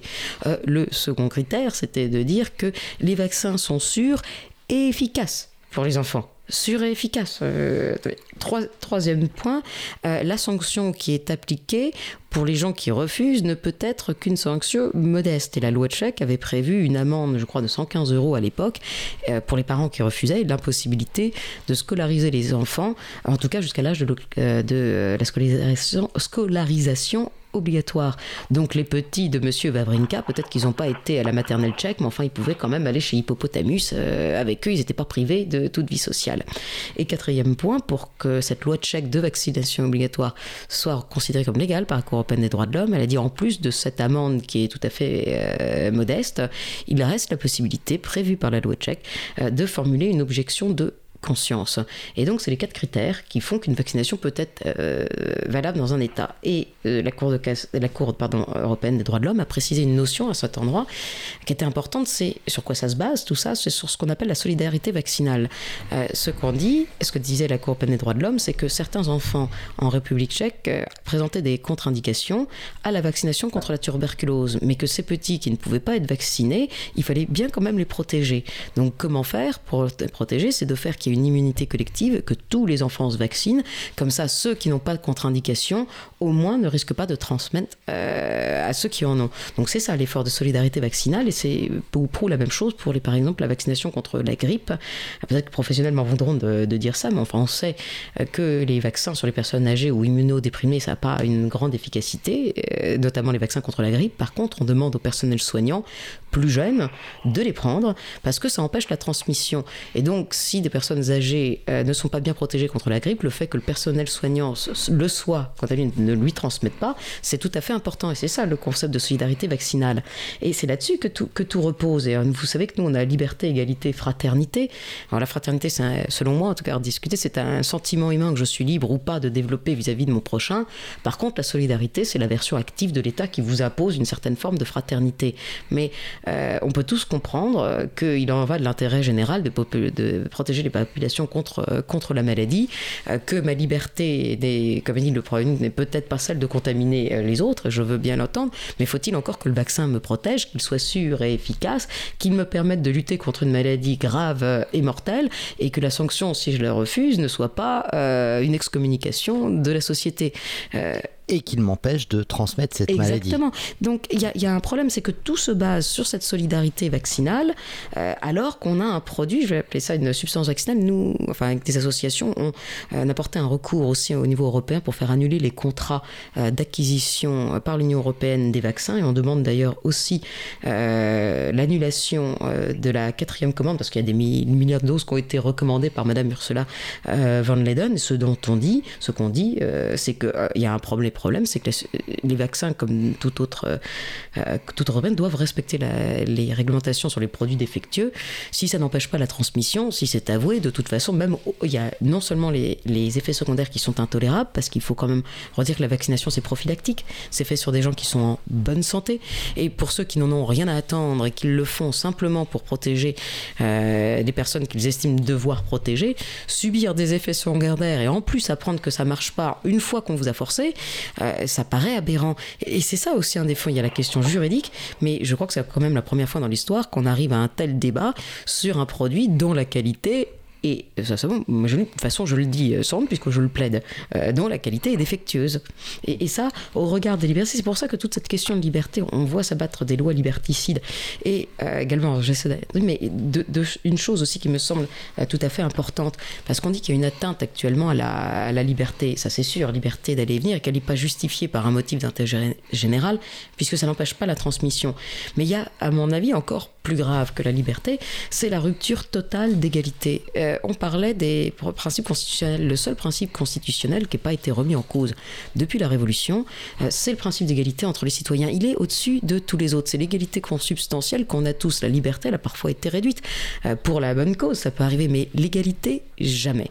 Et ça a commencé au mois de mars 2021 qu'on rompe cette égalité parce qu'il y a eu une des premières décisions du Conseil d'État qui a dit que les personnes dans les EHPAD qui avaient reçu la vaccination obligatoire, qui avaient reçu, pardon, la vaccination n'était pas obligatoire à le vaccin, euh, avaient le droit de quitter leurs établissements occasionnellement et qui n'en avaient pas le droit ceux qui n'étaient pas vaccinés. Moi, ça m'a beaucoup choqué et c'est à ce moment-là que pour euh, une personne, euh, que je dirais âgée, de, âgée de 80 ans, qui venait de recevoir deux doses de Pfizer, qui avait été un des premiers en France, nous avons porté la question devant le Conseil d'État parce qu'il se retrouvait néanmoins confiné et il ne pouvait, c'était le troisième confinement, on ne pouvait pas aller au-delà de 10 km. Et donc, il ne pouvait pas aller voir sa fille qui venait d'accoucher, c'était sa première petite fille quand même, c'est ridicule. Je suis double vacciné. A priori, je ne vais pas encombrer euh, les hôpitaux. Et a priori, je ne vais pas le transmettre à mon prochain, qui étaient les deux objectifs euh, fixés par le gouvernement pour légitimer euh, le, confinement et ensuite la vaccination. Et quand on a saisi le Conseil d'État, on a demandé à déconfiner cet octogénaire vacciné. Et ça a donné une décision du 1er avril 2021. Et c'est pas une blague, mais c'est vraiment une décision du 1er avril. Je crois qu'elle va rester quand même dans l'histoire du recueil Le Bon des décisions, celle-ci, le Conseil d'État euh, le ministre de la Santé a rendu un mémoire disant qu'on ne pouvait pas déconfiner mon client parce que, un, le vaccin n'empêchait pas la transmission et que par ailleurs son efficacité euh, était contingente parce que ça dépendait de l'apparition de nouveaux variants et qu'en plus, euh, s'il était inefficace, les personnes qui l'avaient reçu seraient les premières à être recontaminées. Alors, c'est passé sur toutes les radios de France, c'est passé au journal télé, c'est passé partout. Mais les gens ont la mémoire courte. moi, j'ai été effarée de cette décision. Mais, vraiment, hein, c'est, c'est quand même pas possible. Mais bon, après, je suis comme tout le monde, je dis, on me force pas, euh, donc c'est pas grave, euh, puisqu'on me force pas à le prendre, les gens iront, et puis avec l'information qu'ils ont eue, ils en feront ce qu'ils veulent. Mais le 12 juillet 2021, hum, le président a rendu ça obligatoire et a pris les, législations les plus euh, incroyables qu'on puisse voir. Et pour moi, c'est d'autant plus euh, incompréhensible euh, qu'aujourd'hui, on le voit parfaitement, ce vaccin ne remplit pas les conditions auxquelles il est destiné et pire, cause des effets secondaires graves et nombreux aux gens, plus, d'un plus de 150, 160 000 actuellement déclarés en France. On sait que on, à peu près une personne sur dix déclare, si c'est pas encore moins. Et tout ça, comme je dis, est absolument effarant a amené passer sur le sujet de la désobéissance euh, civile, euh, quand même un autre dossier que moi j'ai traité, au bout d'un an, euh, des trois, je les ai appelés des lanceurs d'alerte, ont tagué l'entrée d'un vaccinodrome à Poissy. Et ils ont mis, mais alors juste au moment où on entre, hein, des photos d'enfants qui étaient décédés dans un temps très euh, près de la vaccination.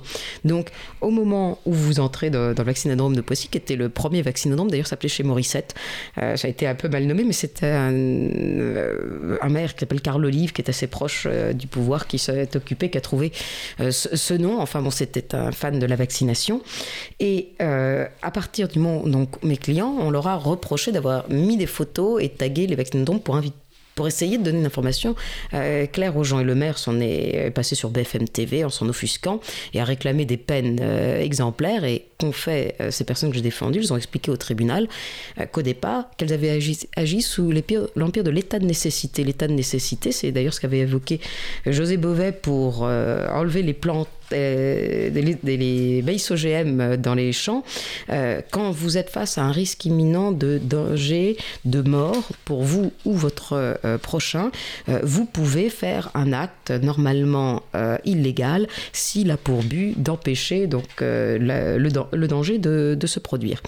Donc, ce qu'on dit à mes clients, c'est nous au départ, bon, on n'avait pas plus de problèmes que ça avec la vaccination, mais à force de voir les effets secondaires de plus en plus nombreux et des enfants ou des jeunes euh, qui, subissent, qui les subissaient, il avait AVC, myocardite, etc. Euh, nous avons décidé, comme le maire de Poissy continue de, pousser à la vaccination, nous avons décidé euh, d'informer nos concitoyens par le collage de ces affiches. Et d'ailleurs, on a précisé au tribunal qu'on a été obligé de le faire parce que les médias mainstream ne donnent pas la parole aux gens pour ça, que personne ne veut parler des effets secondaires et de leur réalité.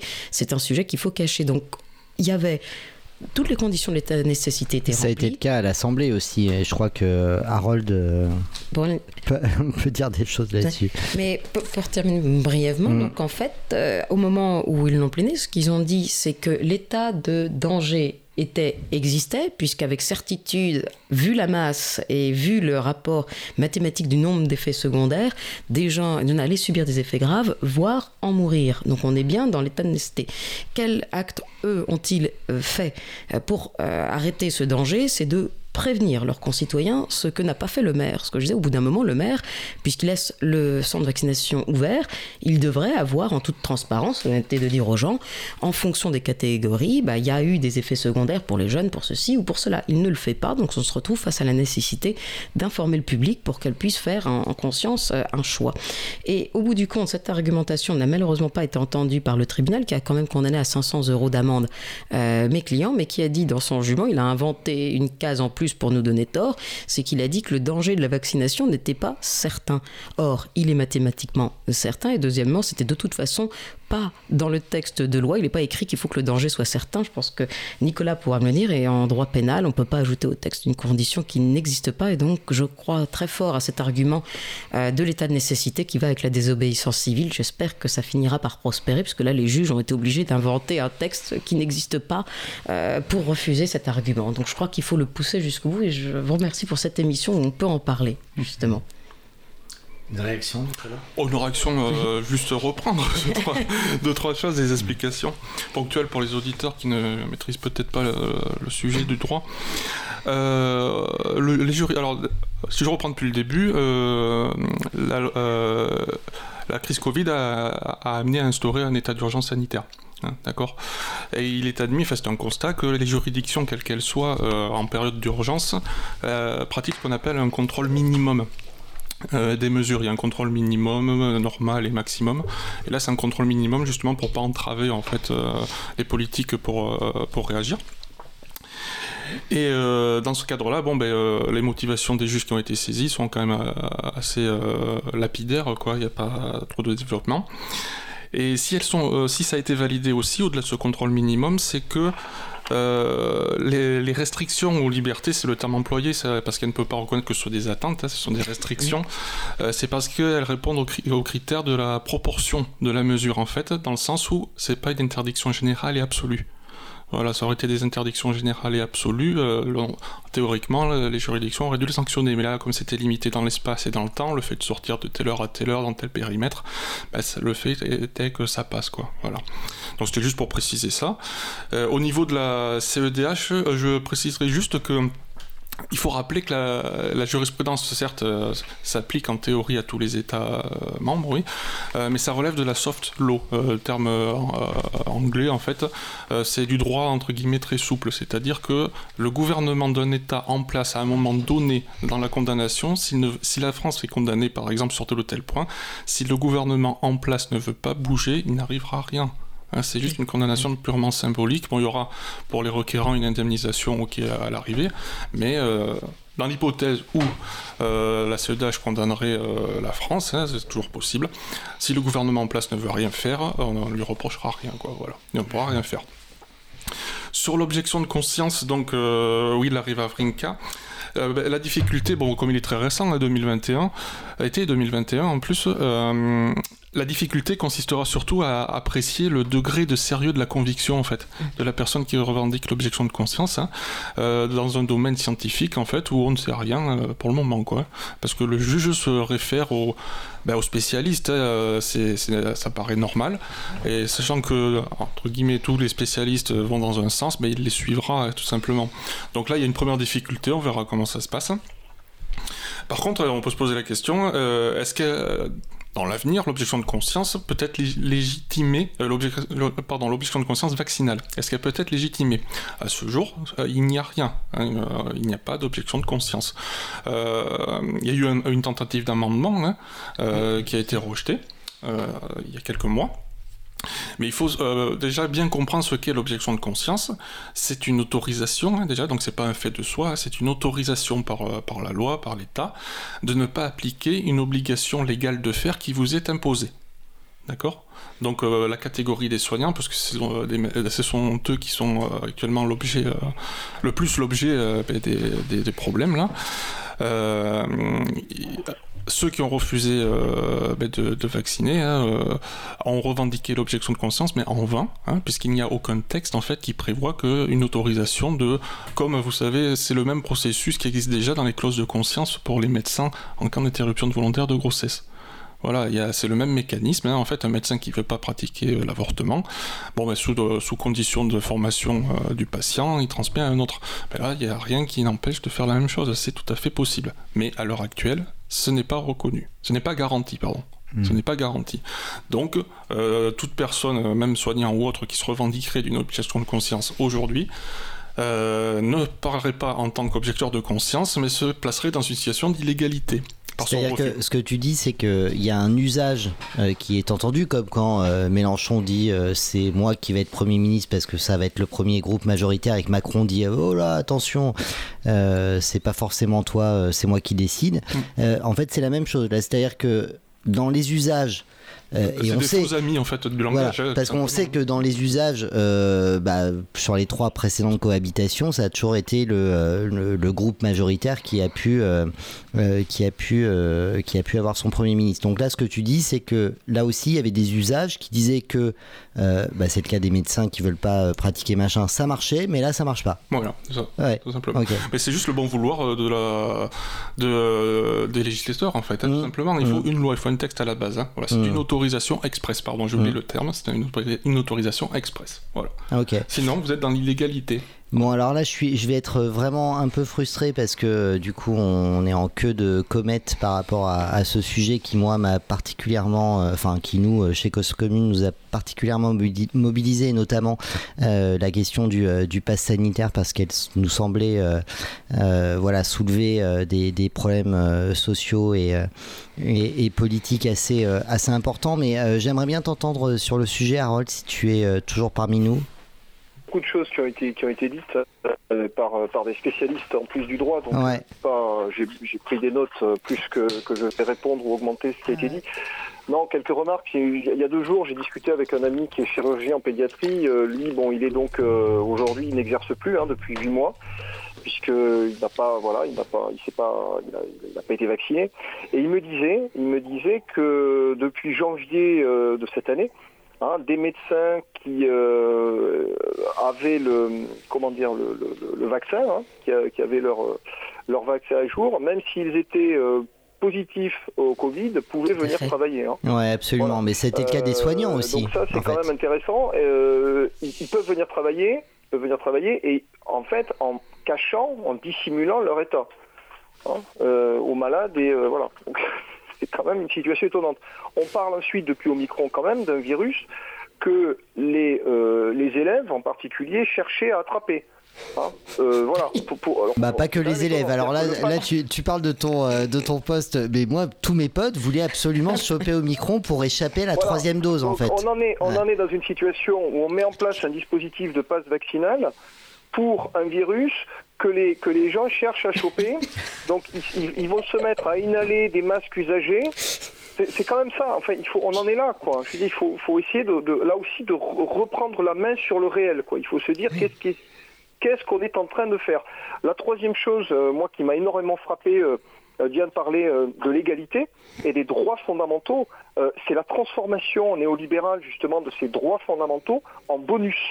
Hein, c'est des bonus. D'ailleurs, ça a été présenté comme ça. Hein, c'est la logique bonus-malus. Donc, tu as le bonus, tu as le pass, tu as, un plus à jouir.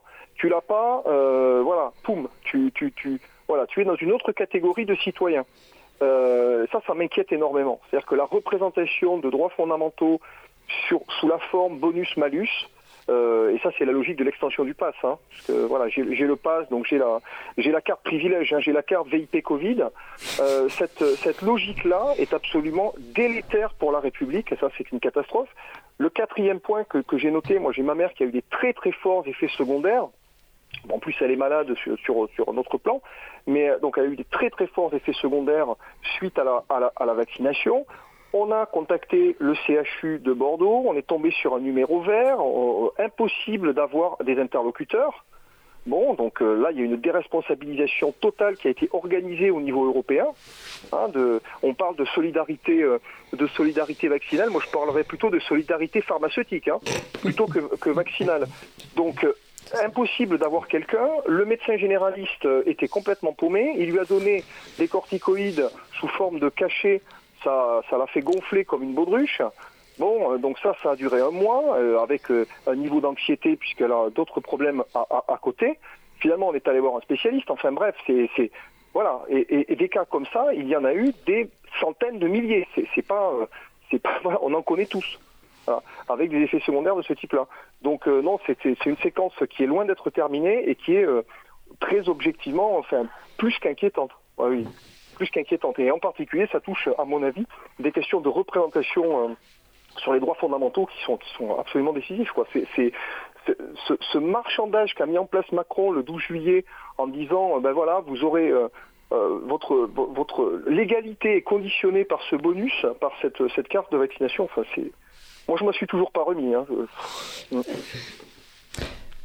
Il est temps de conclure, euh, cher Patrick. Euh, merci euh, Harold pour cette dernière intervention. Hmm. Un grand merci à, vous. on a avancé dans les catégories, hein, puisqu'effectivement, euh, Diane a, évoqué euh, un certain nombre de, plaidoiries, d'actions en justice. Donc effectivement, euh, ce que je pensais très riche, c'est au-delà des constats, des analyses qui ont été faites, on est en présence, aussi bien Harold avec ses luttes syndicales très concrètes, aussi bien voilà, sur tous les thèmes qu'on a évoqués, y compris sur le numérique. les thèmes se sont croisés hein, entre les différentes professions et surtout au-delà des thèmes, je pense que c'est très important, c'est la notion d'engagement. C'est-à-dire, euh, on voulait parler des lanceurs d'alerte. Euh, eh bien, on a une réflexion aussi, euh, je dirais, c'est, la dimension importante. On parlait de démocratie représentative et démocratie populaire, mais c'est loin d'être aussi simple que ça, parce que c'est aussi le dernier chapitre du bouquin d'Harold, c'est quelle représentation, quelle, quelle, c'est pas la critique de la représentation, c'est la critique de ceux qui investissent la représentation à leur façon et donc la question d'avoir des bonnes élites, et, là-dedans, il y a la question des avant-gardes, il y a la question des intellectuels, il y a la question des, des gens comme vous, euh, très techniciens, très, très, voilà, qui sont difficiles à suivre pour les auditeurs, parce que ça, ça suppose un langage, ça suppose des compétences, des référentiels, la jurisprudence, les décisions, les dates, les machins. C'est compliqué, ça suppose toute une compétence. Et, et du coup, euh, ben, euh, voilà, dans quelle mesure y a-t-il une division du travail aussi dans la démocratie, avec des gens qui sont des aidants, voilà, comme comme j'ai pu étudier euh, chez les SDF, des aidants, des pères aidants, des SDF qui aident d'autres SDF, eh bien, vous aidez la démocratie d'une certaine façon. Voilà, vous êtes une, une béquille qui permet d'aller vers un mieux pour accompagner euh, le collectif, le souverain, euh, par des idées, par des propositions et surtout par des actes. Donc, un grand merci à vous tous pour tout ce tous ces apports que vous avez pu donner euh, sur Cause Commune. Donc euh, merci euh, Olivier pour tes, tes relances, tes commentaires et donc à une prochaine fois en tous les cas. Merci à vous.